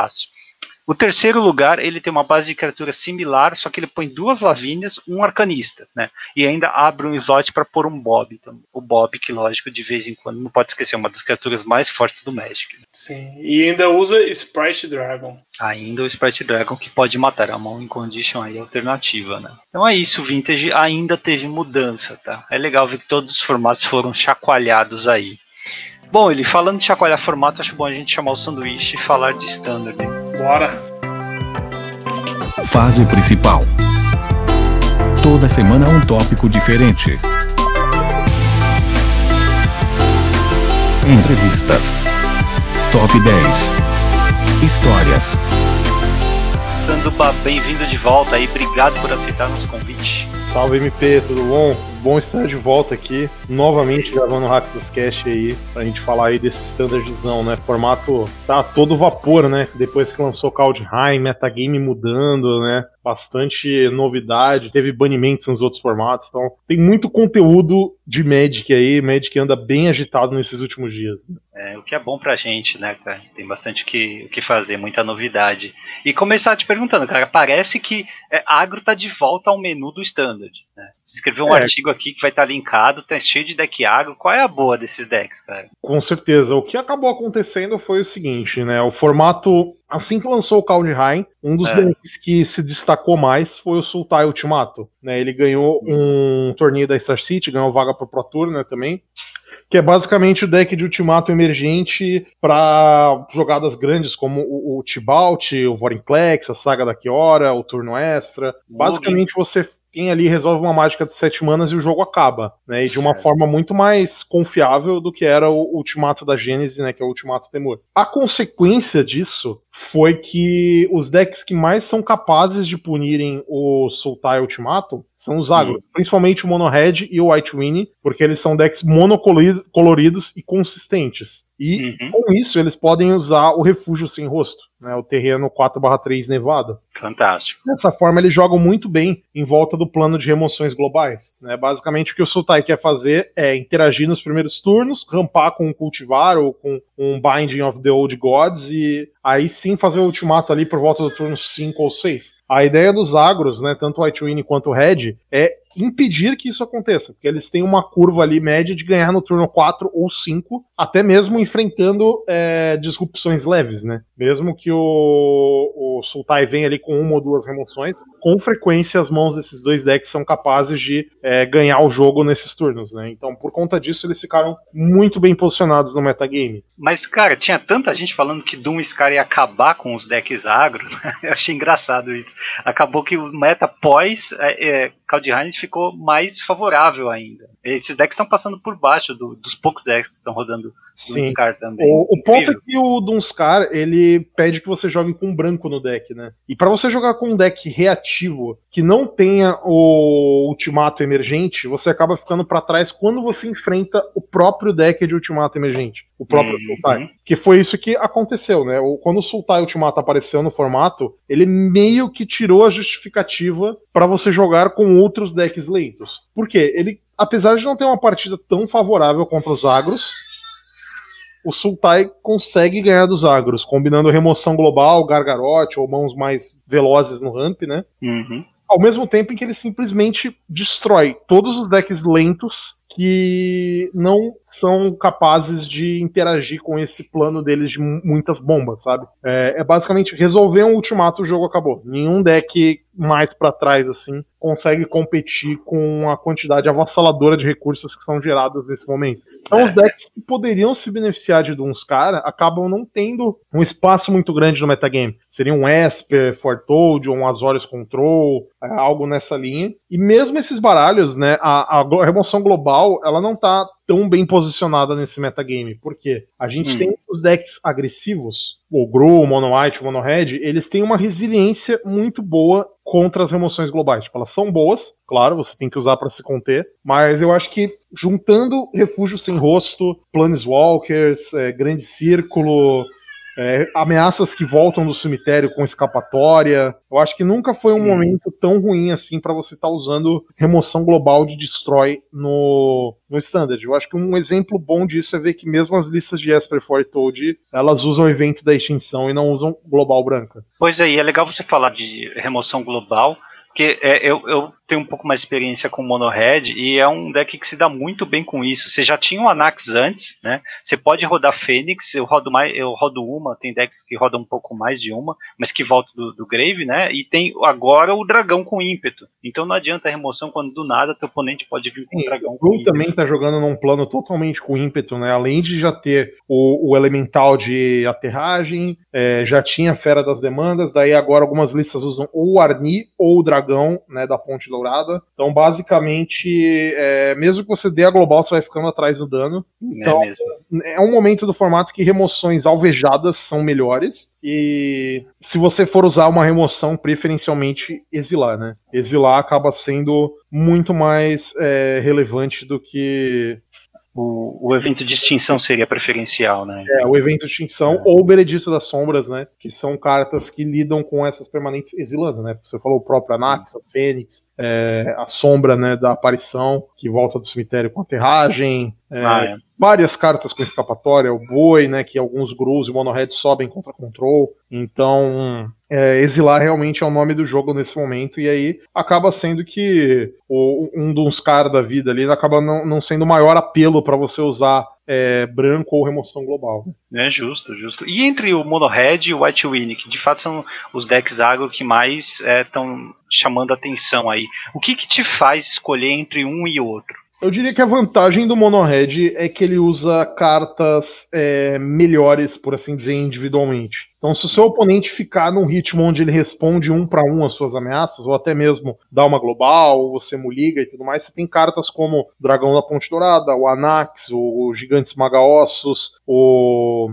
Torbran. Então, são cartas que Hum. vão ser mais capazes de te colocar na partida enfrentando disrupção. O White Winnie, a vantagem dele é ter uma curva mais baixa. Então ele consegue é, de- esvaziar a mão dele primeiro com jogadas mais relevantes, né, de custo 1 e 2, né, porque os drop 1s do Mono Red são bem fracos, enquanto que os drop 1s do Mono White, eles são capazes de proteger seus outros bichos, né, É, é o Salvador. Altruísta e a Alceide, né, essas Dá pra usar o guia também, que na Vanglória põe fichinha, né? então, os drop 1s do, do White Winnie são melhores, É. né, e ele tem um plano é, de evasão. Então, quando nas partidas de bichos, o White Winnie se sai melhor, já que ele consegue usar a evasão da, do Malho do Enclave Celeste e da própria Reidani para ir por cima, né, pra fazer um ataque aéreo, enquanto que o Mono Red, ele tem a vantagem das remoções, né? Então, contra bichos menores, o Mono Red tem os gigantes maga-ossos, tem a mordida gélida, tem é, fogo dracônico escaldante ou profecia de fogo no side, enquanto que o White. Winnie, né, por conta da, da evasão, ele é melhor contra criaturas maiores, porque ele curva mais rápido e ele também tem um matador de gigantes para resolver algumas criaturas grandes. Então essa seria mais ou menos a, a principal diferença. Né? E Mas não dá pra dizer que não, meta não, quintal. não, não é, um- não é um meta que tá bom pra bloquear, né, cara? O branco ele vai usar a mal pra tirar da frente mesmo, da evasão, e o, o, o vermelho vai dar o, o Brasolâmina, né? Então não, não tá legal bloquear nesse meta. É, bloquear pelo chão não, não é o mais ideal, mas é engraçado isso, isso acontecer, porque assim, tem algumas cartas nesse standard que meio que estão ditando o que joga e o que não joga. Hum. Duas delas são criaturas com aventuras, que são os gigantes maga-ossos e a fera apaixonada. Ah, então justo. é muito difícil você realmente ganhar atacando pelo chão quando essas duas criaturas são onipresentes no ambiente. É, o Grow Adventures usa, você tem Naya Adventures, Mono Green Food, é, o próprio Mono Red, Rakdos, Izete usando Bone Crusher, né? Então, essas duas criaturas elas impedem que esse plano básico assim de agro, curva 1, 2 e 3 pelo chão funcione. O que acaba Certo. permitindo os agros, é, além, claro, das aberturas fortes, tal, aquelas ditas God Hands, são o- as cartas que forçam dano por cima dos bloqueadores. Aí, como você mesmo pontuou, a Brasolâmina e o Malha dos Enclaves Celestes. É, se, se o meta realmente caminhar para esses decks mais agro, que, lógico, não é o que a gente está vendo agora, ele está bem dividido, né? Inclusive o Sultai Ultimato está com maior parte do meta, de acordo com o MTG Data do começo dessa semana. Mas se de fato esses decks começarem a serem mais jogados, você acha que num meta muito agro, a melhor escolha, se você realmente for de mono white ou mono red, é, é para ir de agro, né? Qual delas é a melhor escolha? Eu diria que o mono red é, é uma escolha mais segura, justamente okay. porque se você não, não sabe bem o que você está esperando enfrentar e tudo mais, ter remoções, né? E, e no geral, a Brasolâmina também é uma carta que tem, digamos, um teto mais alto, né? Você ah, é, é verdade. Lâmina num bicho grande, você vai ganhar os jogos com certeza. E às vezes, mesmo equipando o malho numa criatura menor, é, o clock, né, o dano que essa criatura vai gerar não é tão alto. Então, um ambiente aberto, eu gosto mais do Mono Red. Ele tem opções de sideboard melhores também, né? O malho faz tudo, mas não dá o double strike, né? Você precisa. É, o atropelar e o golpe duplo da Brasolâmina é o que faz diferença. E as opções de side, né? Como eu mencionei, ou o Mono Red você tem acesso a criaturas com escapatória melhor, então ajuda contra golpes. Você tem guerra crossana, então você compensa ali uma maior dificuldade para lidar com criaturas maiores com essa carta. Né? O, o repertório de remoções é muito melhor. Então, se você precisar exilar, você tem o Dracônico, mas se você precisar da seleção, tem a Profecia de Fogo. A Mordida Gélida é uma mana, então, querendo ou não, uma mana, três de dano numa criatura é muito eficiente. É, os seus todos os terrenos serão nevados, né? Não tem problema. É verdade. Eu, eu não consigo ainda me desfazer 100% daquelas três manas, 4 de dano na, na obstinação. Mesmo rodando mainland, eu admiro bastante o potencial dessas cartas. Elas chegam, inclusive, é, um dragãozinho novo. Sim, algumas listas jogam. O que acontece com os agros é, nesse formato MP é o seguinte, né? O, como, quando a gente pensa em níveis de metagame, existe um agro básico, vai, um mono red, um white win, um grow o natural é. seria aparecerem mid-ranges, né, com criaturas de valor que bloqueiam bem, várias remoções rápidas. Esse tipo de deck seria capaz de punir os agros, né? Então a gente imagina ali Gargarote Ancião, Polucranos, né? Hum, é, é verdade. ou vermelhas ali para serem rápidas na curva, ganho de vida, né? Coisas assim que ajudam a manter esses decks em xeque. Só que o Sultai Ultimato, ele acaba sendo o agente regulador, mesmo não sendo necessariamente num dado momento, ou o deck mais com vencedor, né, em termos de percentual de índice de vitória. Parou ali nos 50%, né? Ele, inclusive, se você pegar essa última semana, ele tá atrás de Mono Red, Mono White e do Guru Aventuras, é verdade. Sim, mas ele ainda é o agente regulador, porque os decks que conseguiriam ganhar desses agros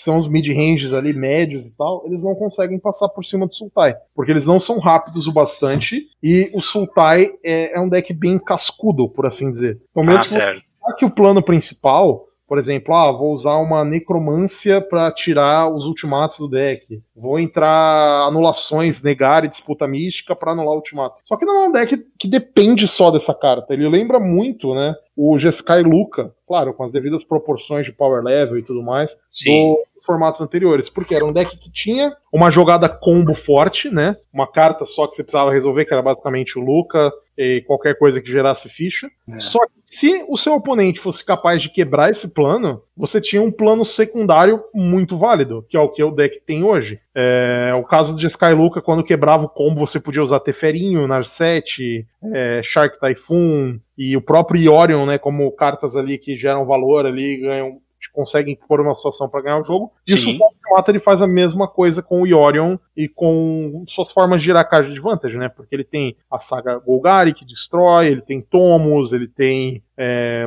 mesmo que você perca os, os, ultimatos, tipo, se o jogo tiver controlado, você consegue fazer a saga da Kiora ou o Vorinclex e ter um impacto, né? O próprio Tibalt também é um planalto que controlou o jogo, ele entrou, ele ganha o jogo, sabe? Então... Dá pra assumir que você rampou também até você ter mana suficiente para jogar as bombas que você revelaria no ultimato. E, basicamente, esses mid-ranges, assim, que seriam capazes de competir com os decks mais pro chão, eles não ganham de Yorion. É muito difícil para eles é, tanto racearem uhum. quanto ganharem no valor do deck de Orion. Porque o Aí valor do deck de Orion, é, as cartas entram em jogo, né? Então, esse, esse, esse equilíbrio é bom, né, Sanuda? Sim, tudo são cartas todas individualmente boas que entram, fazem o um efeito. Se você é, não responder você vai tomar o balão do Yorion e se você responder, você já saiu perdendo, porque essas cartas já fizeram um efeito. E o fato do, dos decks serem menos consistentes, mais lentos e tal, nesse tipo de partida não faz tanta diferença. Né? Então é muito melhor ter a robustez ali das 80 cartas e do acesso ao companheiro. Então essa combinação de fatores meio que polariza o metagame em Sultai Ultimato versus Agros. Qualquer coisa que tá ali no meio termo, fica difícil hum. conseguir competir com o Sultai. E na sua opinião, por que, que a gente tá vendo tanta tanta cópia e uma porcentagem de vitória tão boa pro Gru Aventuras, então. Pelo menos nessa semana agora. Eu diria que o Gru Aventuras é porque ele é o deck seguro. Muita ah, gente tá. joga com o deck porque já usava ele no outro formato, né? Há um ano, né? Jogando com a mesma lista, o pessoal tá e... dominando. É. Sim, e querendo ou não, ele consegue fazer esse papel do mid-range, mas de uma outra forma. Ele tem um plano de remoções no pós-side, embora a partida do Gru seja bem difícil contra o White Wing, por exemplo, mas ele consegue controlar melhor o mono-red. Uhum. É, ele morfa ali para um plano meio mid-range, você tem remoções, tem o Grande Círculo e a Vivian para gerar recurso. Ah, é. Criaturas com aventuras são extremamente versáteis, então elas são boas na ofensiva e na defensiva, e o Gru adapta o plano, e ao mesmo tempo ele tem velocidade para ganhar do Sultai Ultimato. Tem as mãos que ele faz bicho na 2, na 3 em Berclive, e essa mão ganha do Sultai Ultimato se ele não tiver as respostas certas, entendeu? Então, hum, por esse tá. motivo, o Gru segue ali sendo uma escolha sólida, assim. A escolha de quem ali tá, às vezes, um pouco em dúvida, é, com frequência né, nas lives as pessoas me perguntam: ah, Feliz, qual deck eu grafito? Eu só tenho Coringas para um deck. Eu sempre recomendo o grupo porque é a combinação de cartas individualmente boas uhum. energia, né, entre as aventuras e as aterragens, né, e é, o fato dele ser um jogo proativo, né, então ele não depende tanto do, do de metagame, claro, tem metagames que o Gru é melhor, que o Gru é pior, mas de maneira geral, ele pode fazer o jogo dele ao mesmo tempo em que ele é capaz de competir contra os agros. E aí a abordagem que ele usa para ganhar dos sultais e tudo mais é justamente a de ir por baixo, né? Aí ele tenta usar a velocidade e ganhar o jogo antes do, do oponente resolver o, o ultimato emergente nas mãos de um bom jogador, essa versatilidade do, do Guru Aventuras vai render, né? Acho que dá, dá para é, assumir isso. Também, né? E tem muitos bons jogadores com o deck há, há, bastante tempo, né? Querendo ou não, eu sei que o Standard é um formato ali de posicionamento, de escolher o melhor deck para cada semana, mas eu hum. acho que quando as margens são próximas, né, a familiaridade com o deck faz diferença. Por exemplo, ah, é. ah, só quero olhar o win rate dos decks, mas, por exemplo, além do Gru ter tido a melhor, convenhamos, vamos, vamos dizer que é o contrário, ao invés de ser 57% pro Gru e 55% pro White Wing, vamos dizer que fosse 55 e 57. 2% hum. é uma diferença tão grande assim para você abrir mão de às vezes um deck que você joga muito melhor, entendeu? E é mais difícil de iniciar, né? Isso é muito importante. Um dos fatores pelo qual o Gru é bom você não consegue simplesmente colocar algumas cartas no seu side e ganhar de grupo. Você precisa que a sua estratégia seja capaz de competir com o baralho. Então você precisa segurar uhum. a agressão inicial dele, mas você também precisa impedir que as cartas de valor dele, como o Grande Círculo, a Vivian, o Boi de Agonas e tudo mais, entrem nos turnos médios e façam o Gru ganhar no recurso e não no, no, no combate, né, na race de dano, por assim dizer. Então você tem que combater o dano baixo e o recurso. Isso é algo que você não necessariamente precisa fazer contra o White Wing ou o Mono Red. São decks hum. que você controlar o dano baixo, ele até tem assim uma ou outra carta para tentar ganhar um jogo assim onde ele foi interagido, mas é muito mais difícil. E é mais fácil de prever, né, cara? Assim, ele às vezes é só Brasolâmina que resolve, às vezes é só Maú, dependendo da resposta que você tem acesso, você consegue prever isso e responder na hora certa. Com certeza, e são decks que quando entra no modo topo são muito piores, né? O Mono sim, Red e o White Wing, você tá comprando drop 1s horríveis quando chega no topo. O Gru, mesmo que você compre os seus drop 1s, que são tipo a Fera Apaixonada e o Estalajadeiro, não são cartas que são ruins, porque você tem utilidade né, para elas no, no jogo tardio. Então a vantagem Sim. do Gru, eu diria que é versatilidade e resiliência. São dois fatores que contribuem para o deck assim continuar popular e continuar ganhando bem nesse semana 4 de Kaldheim, né? É, é, essa, esse equilíbrio aí parece bacana, e apesar de ter muita carta ainda de Eldraine, né, que, ou seja, não tem tanta novidade assim, mas ainda tá bem interessante para quem gosta de grindar. Agora, sendo é, outros decks aí que a gente pode dizer que o pessoal vai se interessar, ou que estão galgando espaços no meta aí. Se você for ver o metagame do Goldfish, por exemplo, ele está colocando Cycling, aquele deck de Cycling ainda entre os cinco, os cinco mais jogados, o Dimir Rogues também. Esse eu enfrento direto na arena, mas eu tô nível baixo, então não sei se conta. Mas é, queria saber de você, esses dois aí, você vê eles em nível alto, eles são jogáveis em campeonato mesmo? É, o Jimmy Rogues ele caiu muito por causa do metagame de agro, né?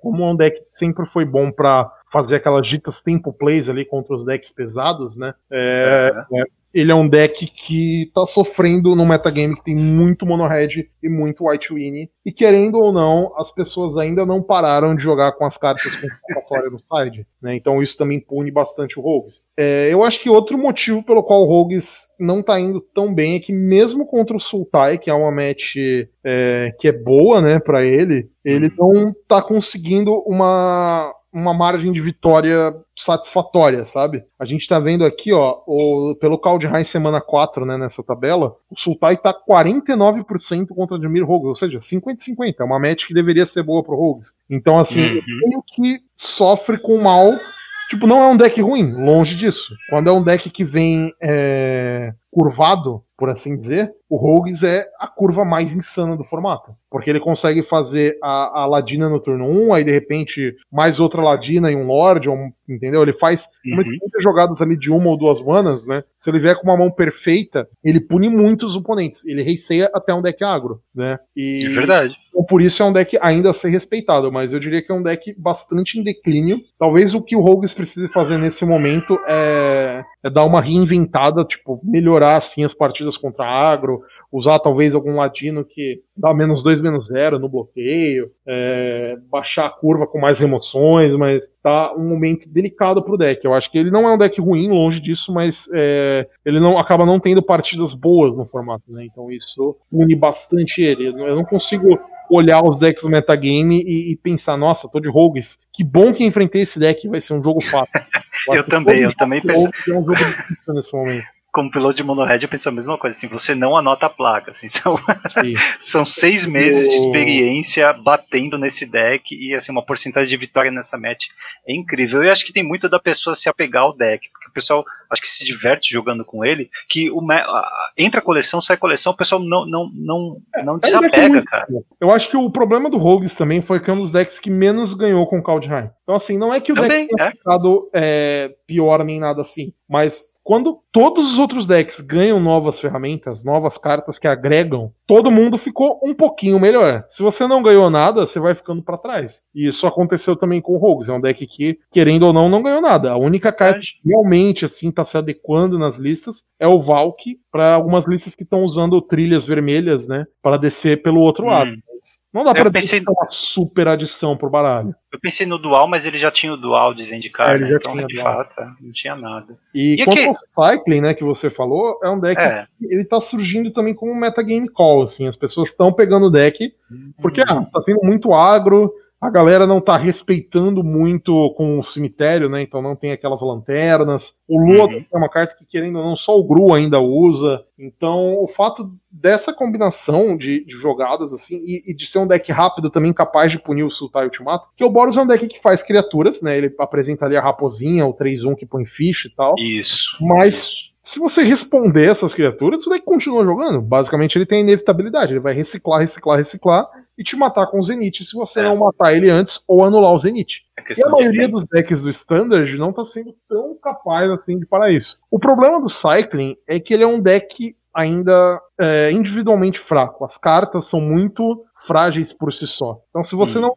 placa o seu jogo rapidamente, é, você consegue perder para mãos assim totalmente medianas dos outros baralhos. Esse é um dos defeitos do Cycling. Então, eu acho que esse é um final de semana que vai dizer, né? É, eu, eu, esperava alguns Cyclings pro classificatório do Arena nesse final de semana, mas eu tô jogado no Mítico esses últimos dias e quase não tenho enfrentado. Enfrentei uma vez num torneio, sabe? E uma vez num, num evento. Então, para pro volume de jogo que eu tive nessa última semana, eu enfrentei muito pouco. Então, hum, talvez tá. ali aquele disse-me disse, sabe? Alguém começou a jogar, alguém foi bem, mas não o deck não teve uma adesão tão grande, por assim dizer. Ah, eu gostei muito dessa sua visão, que pode ser um metacall, legal. É, na, na primeira semana de Kaldheim, a gente viu a ascensão de um deck Zet meio que control Manavai, né, que ele tem caído aí na porcentagem do meta. Mas ele tinha alguns méritos, né, cara? É, como eu falei, deck de Manavai, ele tinha as duas é, aventuras, talvez as mais fortes, né? A vermelha, o, Bunny Crusher Giant e o Larápio,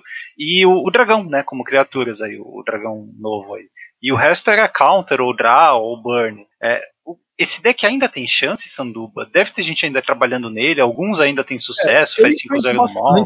É, eu enfrento bastante esse deck na ranqueada, tanto a versão Izete Nevada, quanto hum. a versão Grixis, né, que usa remoções pretas e o Valk. Okay. Mas eu, eu acho que esse deck ele ficou bem defasado, assim, porque ele é muito difícil de ganhar de agro também. Mesmo que você ah, tá. remoções rápidas, né? O, o agro é, é, capaz de punir esse deck com uma curva baixa, né? É, é, histórico, né? Você tem anulações, drops 1 e 2 são seus maiores inimigos, né? E com frequência seu oponente vai fazer é. bicho na 1, bicho na 2, e se você tá na draw, às vezes até bicho na 3 antes de você conseguir, né, representar ali uma anulação mais é, universal, por assim dizer, né? Pra anular e nem sempre os, os Frostbites, os, todos os Frostbites do mundo vão te ajudar, né? Contra o bichinho aquilo, branco. Né? Que começa a colocar muita remoção, você vai acabar perdendo em robustez, né? E na guerra de atrito é. você vai pro Rogues. Que eu acho que esses decks são mais capazes, assim, de, de te punirem se você perder muito do seu deck para tentar ganhar de agro. E a gente volta naquele primeiro dilema, que o Sultai Ultimato dita os decks que jogam e que não jogam. Porque tem alguns decks, por exemplo, se não tivesse o Sultai Ultimato, seriam basicamente insanos nesse formato. A gente pensa, vai, em Esper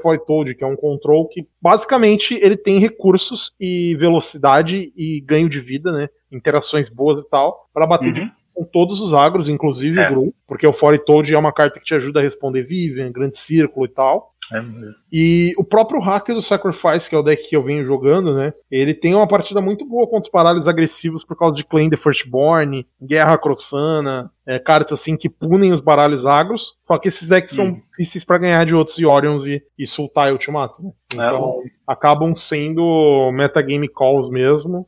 E... O Esper do Fortoid eu de vez em quando encontro no, no Arena também. Acho que é pra, deve ter um pouquinho também do pessoal que já tem as cartas e já, já domina o padrão de jogo do deck. Mas é esse deck, é, em vários formatos existem um tipo de deck que assim, eu perco pro melhor deck e ganho de todo o resto. Então vamos torcer para que todo o resto ganhe do melhor deck.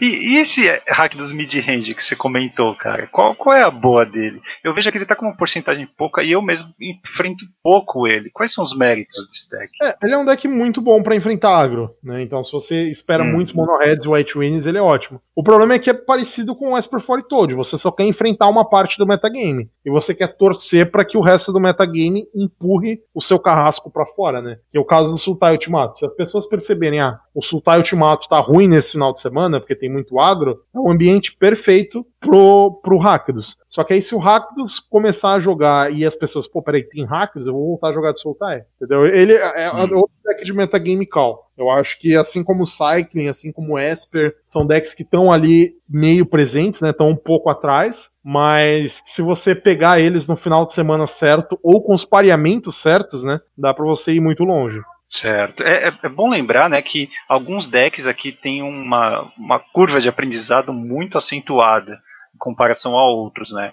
se a gente pode, quiser elencar aí em termos de dificuldade, de repente tem alguém novo ouvindo isso aqui, né? Primeiro, vai acompanhar o sanduíche, né? Porque ele explica, ele interage muito com o chat, explica tudo que ele tá fazendo nas lives, tá todo dia, né, Sanduba? Todo dia. É twitch.tv barra sanduíche, a partir das 15 horas, finais de semana, até mais cedo, né? Por causa do, de torneios e coisas assim. E, dia, e segunda, quarta e sexta, 15 horas na Liga Magic, tá? No, no canal da Liga. Liga Magic, que é o time que eu participo, Liga Magic Bolts. Então as lives estão sempre lá, mas basicamente eu, eu gosto de falar que 15 horas é a hora do valor. Horário, a live zona tá lá. Boa, é a primeira dica, né? E a outra é tipo é, escolher um deck que seja mais fácil de aprender e ir aumentando a dificuldade, talvez. O Sultai Ultimato, que talvez seja atualmente a maior porcentagem do meta, uh, né, dependendo de onde, de onde você pega a, a, fonte, se é o Goldfish ou se é o MTG Data, mas sempre está ali, ou está empatado com o Red Agro, ou é a maior porcentagem do meta. Né? É um deck complicadíssimo. O próprio Ultimato não é uma carta fácil, porque você tem que pescar três cartas no teu deck, apresentar para o oponente e tal. Então não é uma carta fácil nem de interagir, muito menos de pilotar. Né? É um deck que tem Iori, muitas vezes tem 80 cartas, tem sequência de draw e tal. É, agora, vamos falar de decks fáceis, então. Acho que os agros entram na frente, né, Sanduba? Mono Red e Mono White são fáceis de pilotar, é, mais, mais diretos. Assim, eu acho que eh, também não dá pra gente trivializar, assim, né? Falar que ah, é White Win ou Mono Red, só curvar coisas. Claro, tem vezes que esses decks fazem essas mãos, que eles curvam absurdamente e sai da frente, mas eu acho que tem muita margem que pode ser ganha quando você consegue é, otimizar esses baralhos, né?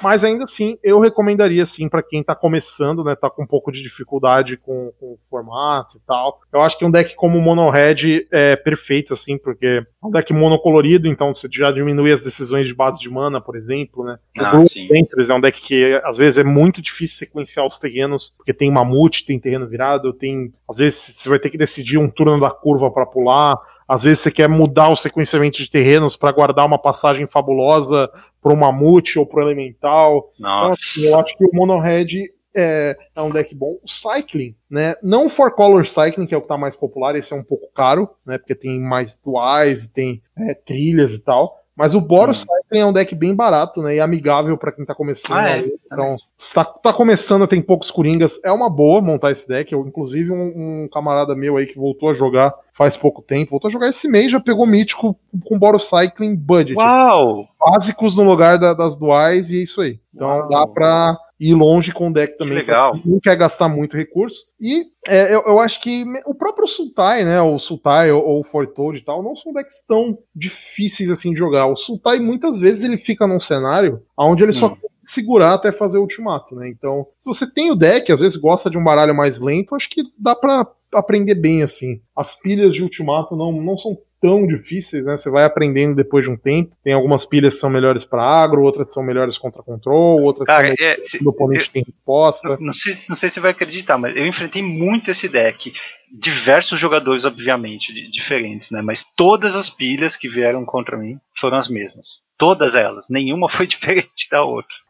É, geralmente, é, é que saiu um artigo esses dias, né, no MTG Arena Zone, falando um guia de side, né, desse sultar e tal. E o cara recomendou fazer a primeira pilha, eu acho que era Valk, Kiora e Vorinclex. É essa pilha que fazem você?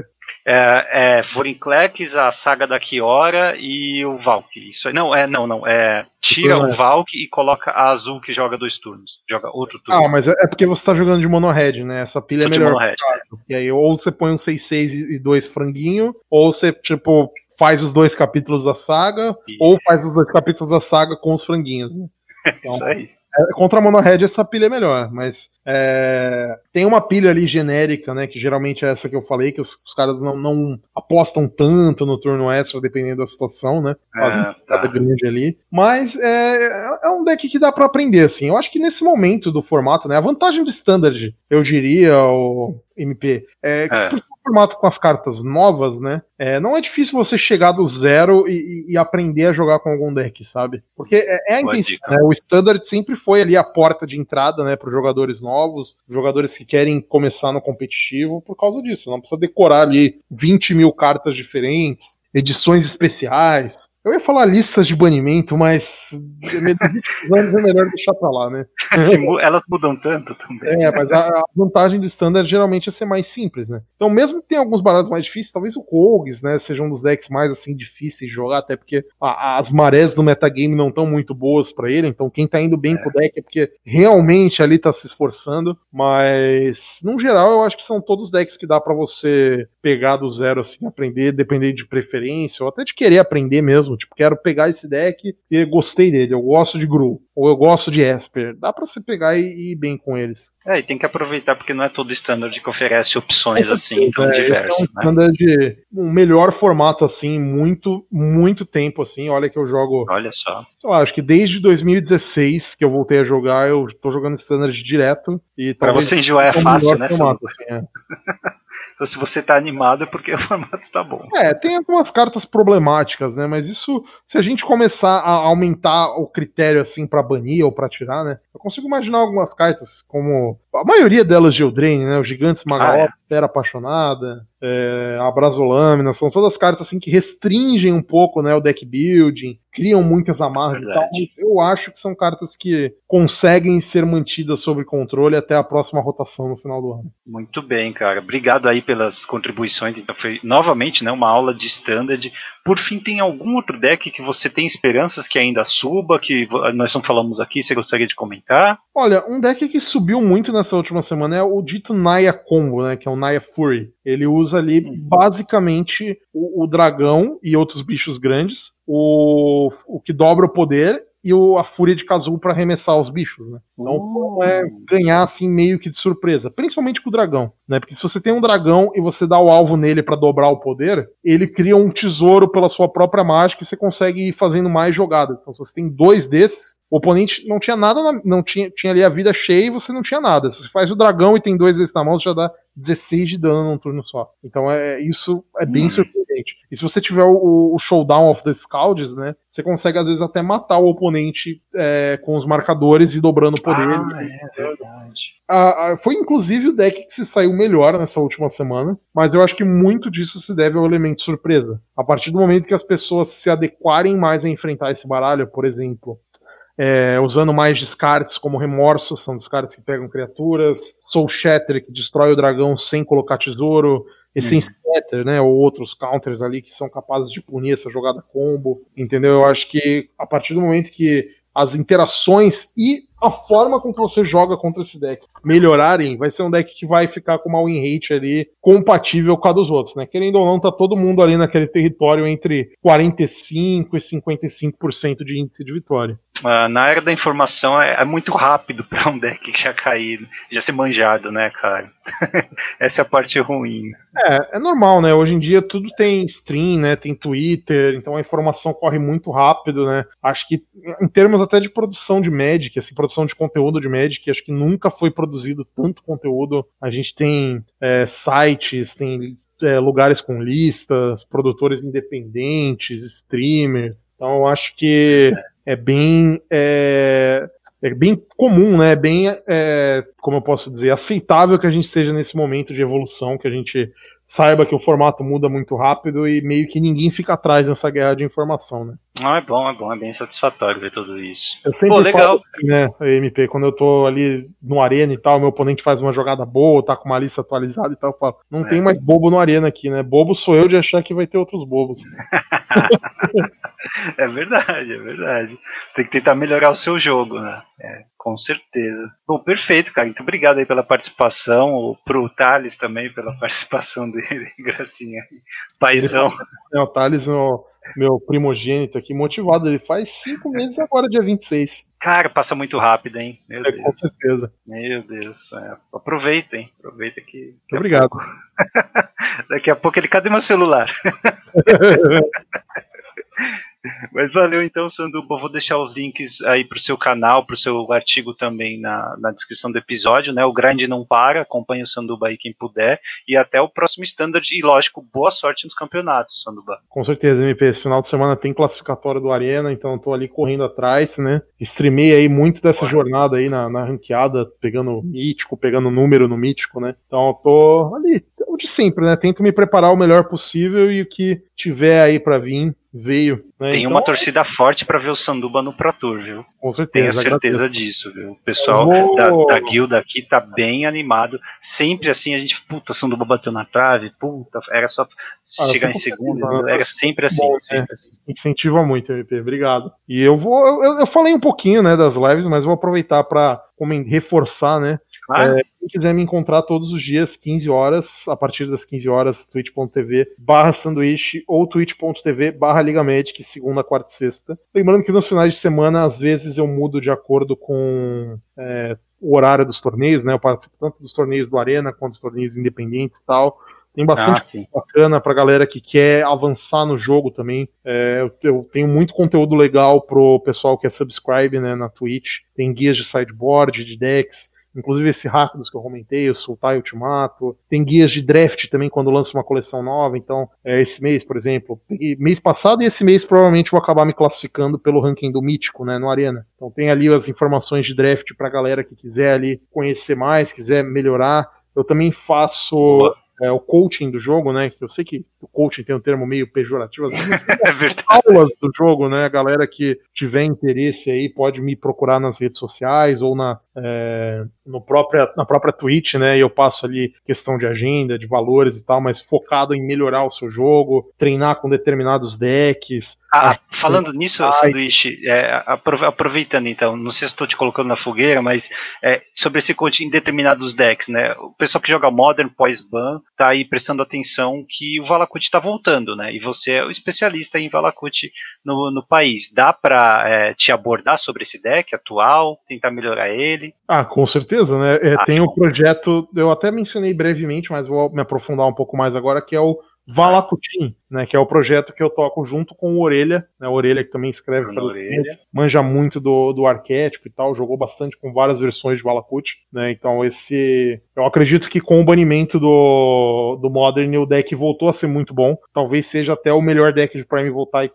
pro metagame que a gente espera enfrentar no Modern, né? Um metagame Nice. justo e tal. E o Valakutin é um outro projeto que é um grupo premium, né? Um grupo pago ali de treinos, é, onde a gente grava, grava e transmite, né, ao vivo ligas no Magic Online, torneios como Mana Trader Series, é, vai comentando as jogadas, tira dúvidas do pessoal, divulga listas, troca ideias de side, planos de side, tudo isso daí, e é focado no de em decks de Valakut no Modern, né? Então é um grupo ali bem especializado. Se você de repente joga com o baralho ou tem interesse ali em começar a jogar, porque querendo ou não, é um deck bem acessível, né? A Valakut foi um deck que praticamente todas as cartas reprintaram, né? Então ele tá É mesmo, barato é pra mesmo. você montar ele no tabletop no, no, no Modern, né? Físico. E também é um baralho barato no Magic Online. Ele não sai mais ali do que uns 120 ticks, mais ou menos. Então, Cara, pra Modern isso é opção de maravilha, né? Pra Modern no Modern. Dependendo do que você adaptar, né? Às vezes até um plano de aluguel ali de 100 ticks você consegue montar o deck. Então, eu recomendo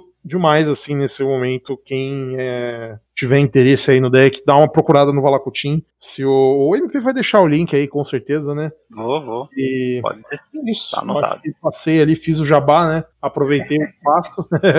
Mas- Muito obrigado pelo convite de novo, MP. Imagina, eu que agradeço aí pela aula, então a gente reforça aí o boa sorte pra você e vamos continuar te acompanhando nesse standard até a chegada de Strixhaven. Então, obrigado, Sanduba. Valeu, MP. Tamo junto. Abração. Abraço!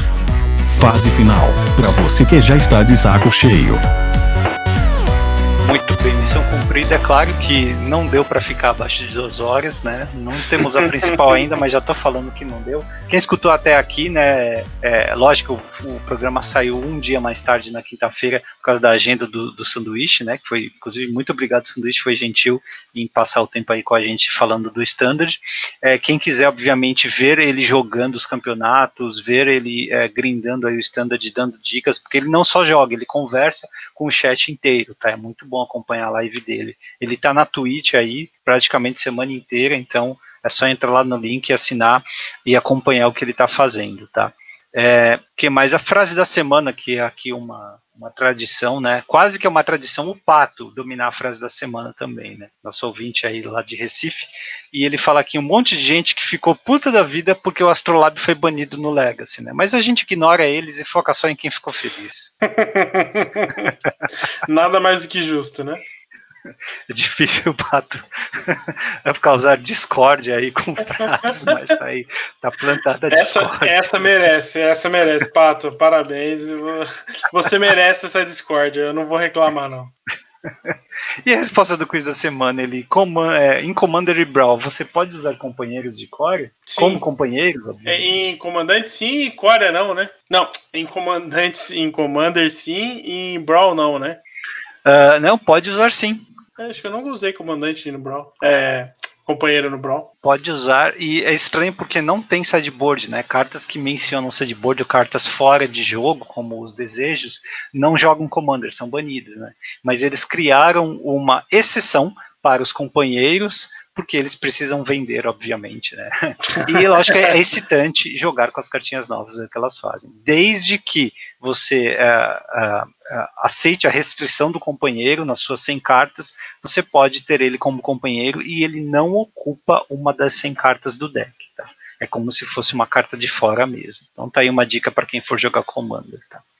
Que mais ele é isso. Missão cumprida, chegamos ao fim. Mais uma semana aí. Mais uma semana. Agradeço aí a paciência de todo mundo pra gente ouvir a gente falar tanto tempo. Oh. Mas é isso aí. Eu acho que os formatos eternos têm mudado bastante aí com os bans. Eu acho que essa, essa onda de mudança ainda vai demorar algumas semanas aí pra gente ter algo estabilizado, né? Vai ter uma galera ah, quero resgatar aquele deck, né? Vai ter muita gente fazendo isso ainda, então vai demorar um tempo para isso acontecer. É, com relação ao T2, é, mesmo ainda não, não tendo gravado, a gente tem ideias né, em relação ao T2, então eu acredito que isso não, não, não seja tão difícil de prever, né? O que, o que vai estar tá fluindo aí, né? Sultai, por exemplo, é um deck que está bem forte, né? Então é, é algo para a gente estar tá acompanhando aí nas próximas semanas. Mono, mono red, né? São é, o Cycle, né? É, o agro tá bom. É, eu estava até comentando antes do, do programa, né? O, o como o Cycling surpreendeu, né? É um deck que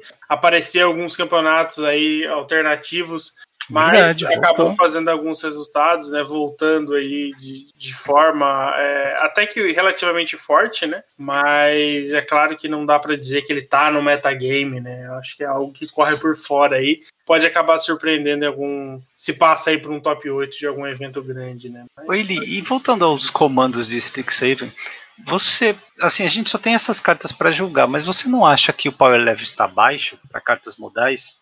Nenhuma delas é um comando de Colagan, por exemplo. É, eu acho que. E é engraçado que elas são raras, né? E são meio que é, vitrine, né? De, em relação à coleção.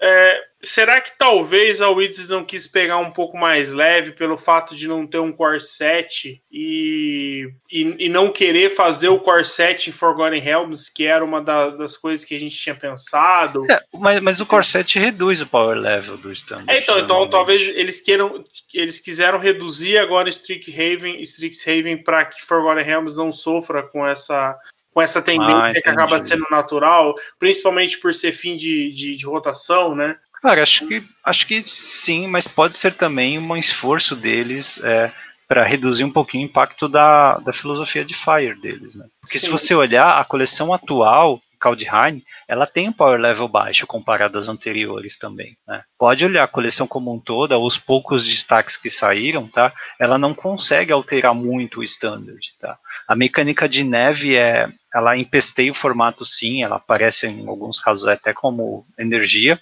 mas tem poucas coisas, os poucos payoffs que tem, tipo, a única coisa que está impactando muito em termos de neve é o terreno, né? Uhum. O mainland novo, que não é nenhum problema também. Três manas vira uma 4-3, que você consegue lidar, né?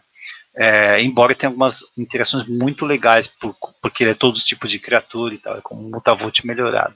Mas enfim, é, a, a, coleção parece justa, sabe? E essa próxima Strixhaven, se power level for similar ao que nós vimos nos cinco comandos, também eles estão baixando. Não é que eles estão baixando, eles estão retornando a um nível aceitável, né? Em que é. nem todo bicho é um bear que faz múltiplas coisas e as raras não, nem todas elas compram carta quando entram em jogo, quando você resolve, né? Dá para fazer um Magic divertido assim, sem alta de power level, é só você dar uma versatilidade para os efeitos. É, eu acho que talvez Strixhaven possa ser um exemplo é, dessa questão de é, você tirou os picos da coleção e, e conseguiu é, as, as piores cartas estão um pouquinho melhor, é, não tem mais picos de cartas desequilibradas e as melhores cartas não estão tão melhores assim. Então ele deu uma, uma, uma funilada aí né, no, no, na coleção e deixou ela talvez um pouco mais, com, mais é, compacta aí em termos de power level. Né? Então ela não, não se sobressai muito e também não tem algo muito ruim. É, eu espero, espero que, que isso seja uma filosofia a ser seguida. Talvez eles tenham encontrado um ponto de equilíbrio. Eu acho que Kaldheim é, tem muito disso, MP. Eu acho que ela marca, espero que ela marque é, um começo de um novo T2 no, no sentido de parar de ter tanto desequilíbrio. O, o, o Magic precisa de um certo balanceamento das coisas. É claro que sempre vai ter uma coisa ou outra mais forte, por exemplo, você vai sair Forgotten Realms, você vai precisar de algo que estampe a coleção, um plano É, sim, mas nem tudo precisa ser um Uro, um Naf, sim, um sim. E, e, né? Acho que esse é o ponto. E você consegue fazer algo forte sem ser quebrado. Eu acho Ou que é toda mecânica nova precisa ser uma aventura também. A aventura não é uma mecânica quebrada, mas eles fizeram cartas mega eficientes. Sim. Não vou dizer que é quebrado pro, é, é, no, no, vácuo, mas no standard é forte bastante para empestear o formato, para impedir novas estratégias, novas mecânicas de, de entrarem. Porque, obviamente, as cartas elas são dois para um, né? E são dois para um bem eficientes. Sim, então você é. vê agora uma queda de power level e eu me pergunto se isso é consciente ou se é um acidente. Se for consciente, a Wizard, os designers caíram na real falando, olha, Fire tá, tá queimando demais, né? Tá alto demais. então vamos segurar, vamos reduzir um pouquinho, vamos parar de colocar compra uma carta em tudo, né? É, e voltar no Power Level que as pessoas uh, apreciem mais jogar o standard, o histórico. Sim, sim. Eu, eu ainda é, voto pela questão consciente. Eu acho que é, me parece que eles têm, têm, aceitado e têm ouvido muito mais a, a comunidade e os, e os, mais entendidos aí de, sobre o assunto. É, até, por exemplo, no grupo saiu essa, essa semana a discussão sobre é, o desbalanceamento de, do, do, santuário místico em relação aos outros terrenos do, do ciclo, sabe? Eu acho que esse é um exemplo do que tem acontecido no T2, né? Tipo, você tem. Você lança um ciclo, uma carta é muito boa, as outras são uma porcaria, sabe? Ou, por exemplo, você pega as míticas, uma, duas cartas são boas, o resto são, são estraga booster, sabe? Então, eu acho que você não pode fazer isso. Você tem que trazer um equilíbrio maior e realmente Kaldheim parece que trouxe isso. Você trouxe uma complexidade de formato tem aquela questão do excesso de mecânicas, que ele, quiseram colocar temas demais, mas enfim, isso, isso é, é outro ponto. Mas eu acho que eles trouxeram uma complexidade bacana, um limitado legal, algo, uma coleção que colocou sua marca no T2 sem estragar, é, me, é, ajudou o histórico e o Pioneer também, e potencialmente tem ali meia dúzia de cartas que podem é, é, se mostrar aí em formatos eternos. É que eu acho que é, é, esse é o conceito que as edições do T2 têm que ter. Eu acho que essa é a temática. Você tem uma pequena parte para impactar no, no, no, formato eterno. Claro, considerando o tempo de play design, é óbvio que uma carta ou outra vai estragar um formato eterno. Isso é fato. Mas contanto que o lado de cá, que é, é onde você gasta, gasta um tempo maior no play design, não aconteça merda, é, eu acho que lá é mais fácil de controlar. Né? Você gasta menos energia e você tem menos problemas. E além do que, às vezes você tem até mais tempo para lidar com os problemas. Você não precisa atuar com isso agora. Você pode esperar o formato dar uma estabilizada, ver se tem dentro do próprio formato uma ferramenta para lidar com aquilo, sem precisar ficar banindo carta toda semana. Espero que sim. Mas eles podem ter acertado nisso, mesmo sem ver a coleção, a gente né, assume que eles acertaram nisso. Mas para mim eles erraram no limitado, né? Porque colocar sim. essas. É, isso aí foi um erro. Esse arquivo também. místico aí, para mim, estraga. Viu? É muito diferente de jogar cubo e você pega um formato que é construidinho tal, bem coeso e acaba colocando certas bombas aí que atrapalham muito. Eu ainda vou perguntar para o Mário quando ele abrir as questões para, se eu não esquecer, né? Quando ele abrir as questões para o design de Strixhaven, saber, ó, se vocês criaram Set Booster pela alegria de abrir, pela surpresa, por que não confinaram essas Mystic Archive apenas no set no Collector? Né? Por que empestear o draft com essas bombas aí? Que você corre o risco de estragar o formato, de provocar situações de, não vou dizer não jogo, mas provocar situações de é, injustas, né? É, assim, qual, qual vai ser o meu diferencial de aprender um formato e é, draftar bem, draftar um deck sinérgico quando o oponente pode vir com uma bomba? Tá? Qual é a utilidade de jogar ao redor de removals de, um, de duas e três manas numa certa cor quando ele pode vir com uma espada zenharada, sabe? É, é a, vantagem, a vantagem é que vai ter um em cada booster, né? Então você também é, vai ser um negócio relativamente equilibrado vai ter, a gente vai ter que, é, quando essa lista estiver disponibilizada completa, a gente tentar entender a diferença entre o Opt e o Demonic Tutor, se essas são os extremos, né, ou se realmente pode ter algo é, muito grande aí entre eles ou acima, né, então acho que... Mas eu acho que isso não equilibra ele, porque Uh, o, o, formato ele fica muito imprevisível. Sim, né? não. Fica imprevisível. Ele, ele se equilibra no seguinte sentido: fica imprevisível para mim e para o meu oponente e cria situações injustas para mim e para o meu oponente. Sim, né? sim. Então eu, eu acho que como jogador de, de, limitado acho que tira um pouquinho né, da, da, da vontade e sei lá da da, da, vantagem que você cria ao estudar o formato, ao se expor bastante nele. Né? Ah, Principalmente sim. se as cartas seguirem power level de espadas em arados e Demonic Tutor, que são cartas de cubo, basicamente. É, eu acho que vai acabar é, atrapalhando essa, esse tipo de pessoa, né? O jogador é, que talvez é, grinda, que realmente estuda, que quer evoluir. Se dedica mais. É. E, e, e, que se dedica mais, isso.